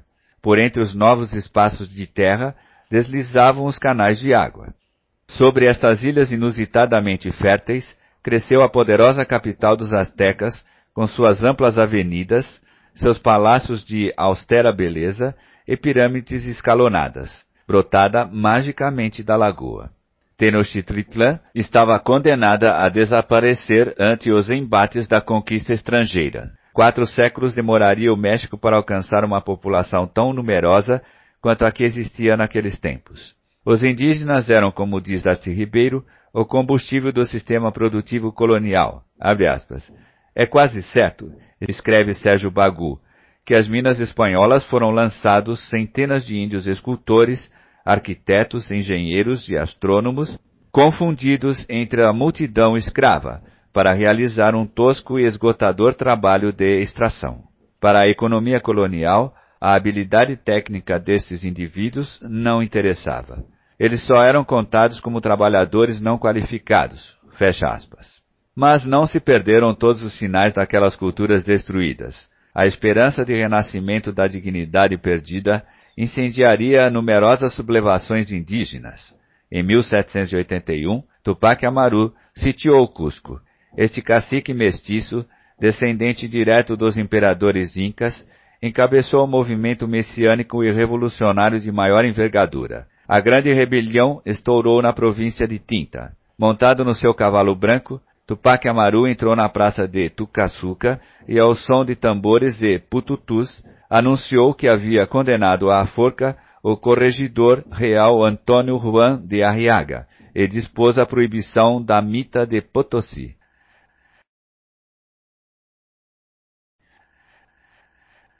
A província de Tinta estava ficando despovoada por causa do serviço obrigatório nos socavões de prata da montanha. Poucos dias depois, Tupac Amaru expediu um novo comunicado pelo qual decretava a liberdade dos escravos.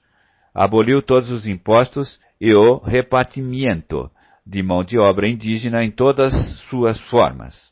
Os indígenas se juntavam aos milhares às forças do, aspas, pai de todos os pobres e de todos os miseráveis e desvalidos. Fecha aspas. À frente de seus guerrilheiros, o caudilho lançou-se sobre Cusco. Marchava pregando seu credo. Todos os que morressem sob suas ordens nesta guerra ressuscitariam para desfrutar as felicidades e riquezas de que tinham sido despojados pelos invasores. Sucederam-se vitórias e derrotas. No fim, traído e capturado por um de seus chefes, Tupac Amaru foi entregue amarrado com correntes aos espanhóis. Em seu calabouço, entrou o visitador Areche para exigir-lhe, em troca de promessas, os nomes dos cúmplices da rebelião. Tupac Amaru respondeu-lhe com desprezo, aspas, Aqui não há mais cúmplice que tu e eu. Tu por opressor e eu por libertador. Merecemos a morte. Fecha aspas, 52.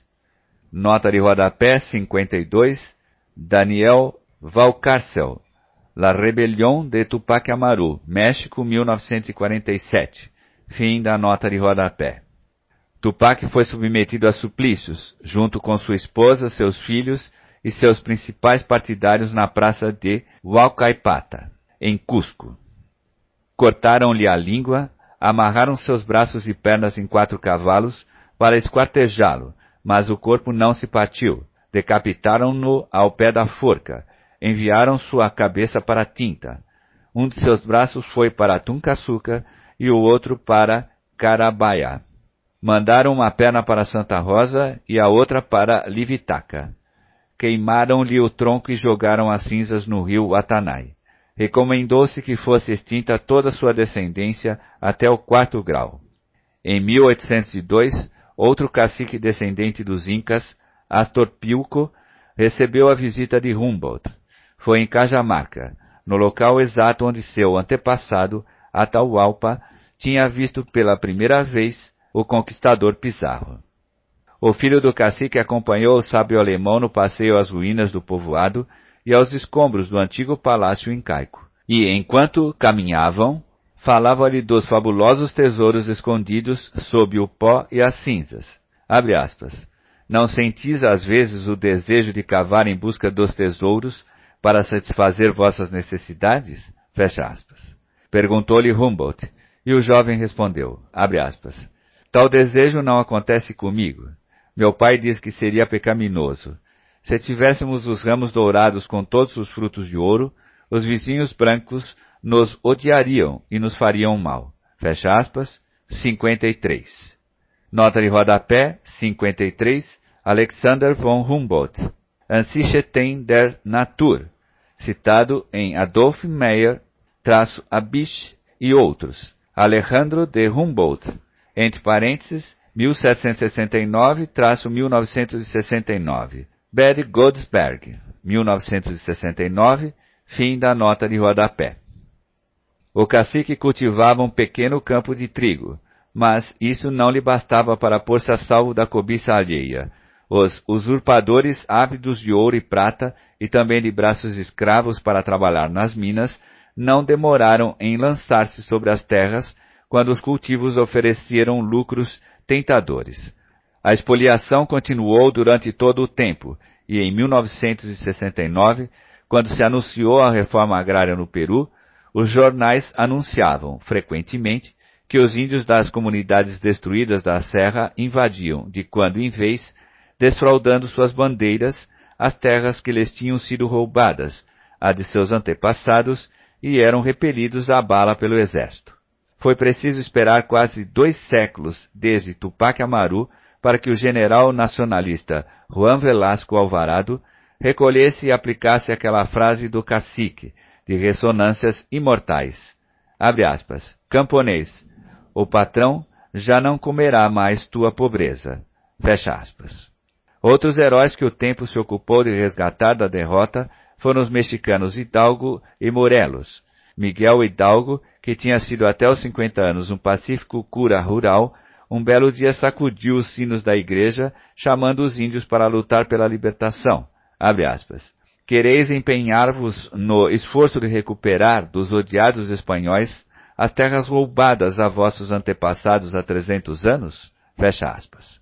Levantou o estandarte da Virgem Índia de Guadalupe e em menos de seis semanas, oitenta mil homens o seguiam, armados com facões, lanças, fundas, arcos e flechas. O padre revolucionário pôs fim aos tributos e repartiu as terras de Guadalajara. Decretou a liberdade dos escravos, lançou suas forças sobre a cidade do México. Porém, foi finalmente executado ao cabo de uma derrota militar, e segundo dizem, deixou ao morrer um testemunho de apaixonado arrependimento. 54. Nota de rodapé, 54. Túlio Alperin Dong. História Contemporânea de América Latina, Madrid, 1969. Fim da nota de rodapé. A revolução não demorou a encontrar um novo chefe, o sacerdote José Maria Morelos. Abre aspas devem ter-se como os inimigos todos os ricos, nobres e altos funcionários. Fecha aspas. Seu movimento, insurgência indígena e revolução social, chegou a dominar uma grande extensão do território do México, até que Morelos foi também derrotado e fuzilado. A independência do México seis anos depois, aspas, acabou sendo um negócio perfeitamente hispânico entre europeus e pessoas nascidas na América, uma luta política dentro da mesma classe reinante. Fecha aspas, 55. Nota de rodapé, 55. Ernest Gruening, México and its Heritage, Nova York, 1928. Fim da nota de rodapé. O encomendado foi convertido em peão e o encomendeiro em fazendeiro. 56. Nota de rodapé, 56. Alonso Aguilar Monteverde, Dialética de la Economia Mexicana, México, 1968. Fim da nota de rodapé. A Semana Santa dos Índios termina sem ressurreição. No começo do século, os donos dos pongos, índios dedicados ao serviço doméstico, ainda os ofereciam em aluguel através dos jornais de La Paz. Até a Revolução de 1952, que devolveu aos índios bolivianos o esquecido direito à dignidade, os pongos comiam as sobras da comida do cachorro, com quem dormiam lado a lado e se curvavam para dirigir a palavra a qualquer pessoa de pele branca. Os indígenas foram bestas de carga para levar nas costas as bagagens dos conquistadores, as cavalgaduras eram escassas.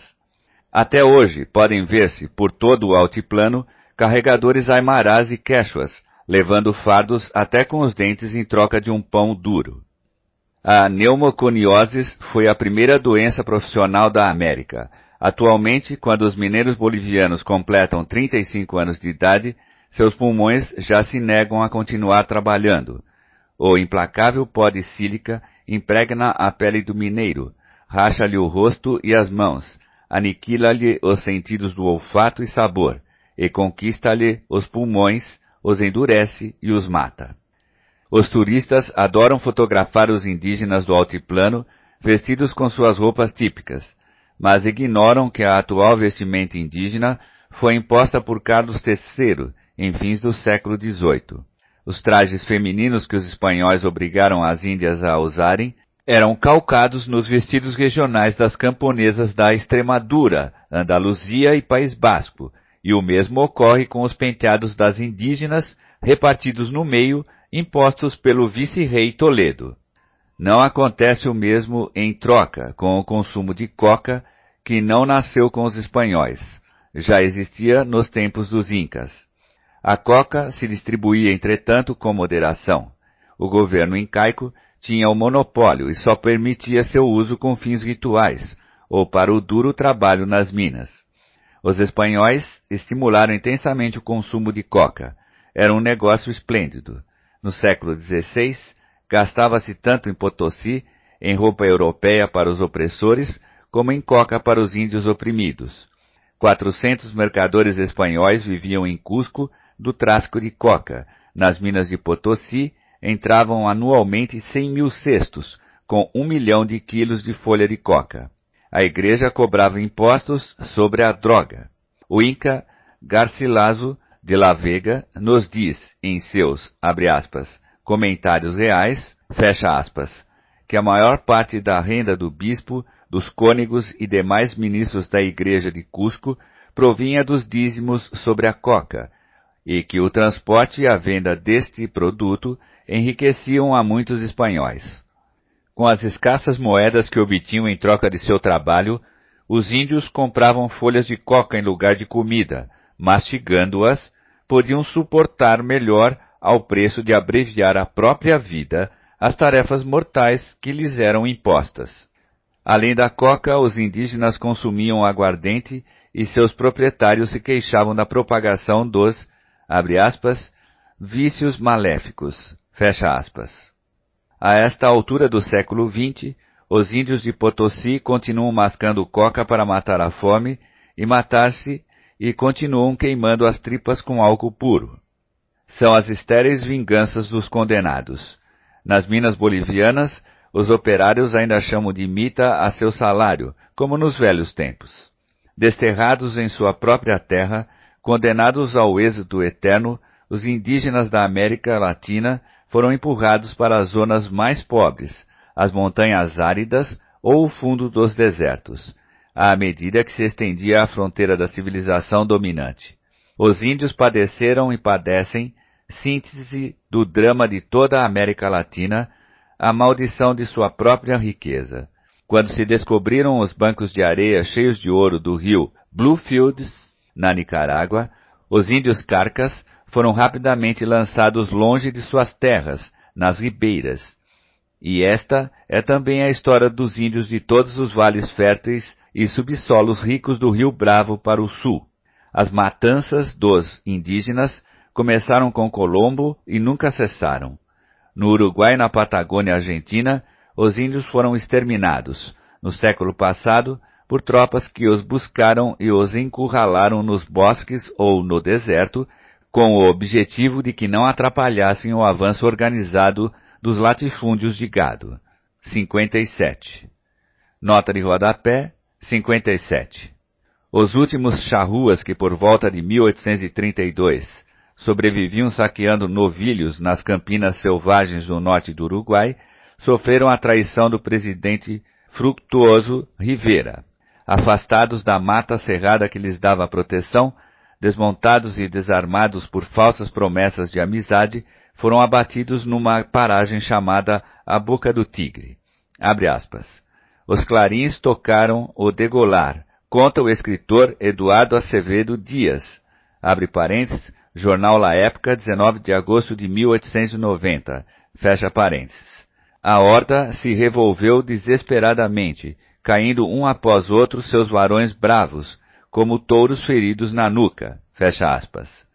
Vários caciques morreram. Os poucos índios que puderam romper o cerco de fogo se vingaram pouco depois. Perseguidos pelo irmão de Rivera, armaram-lhe uma cilada e crivaram-no de lanças junto com seus soldados. O cacique Sepe, abre aspas, mandou cobrir com alguns nervos do cadáver o extremo da ponta de sua lança. Fecha aspas.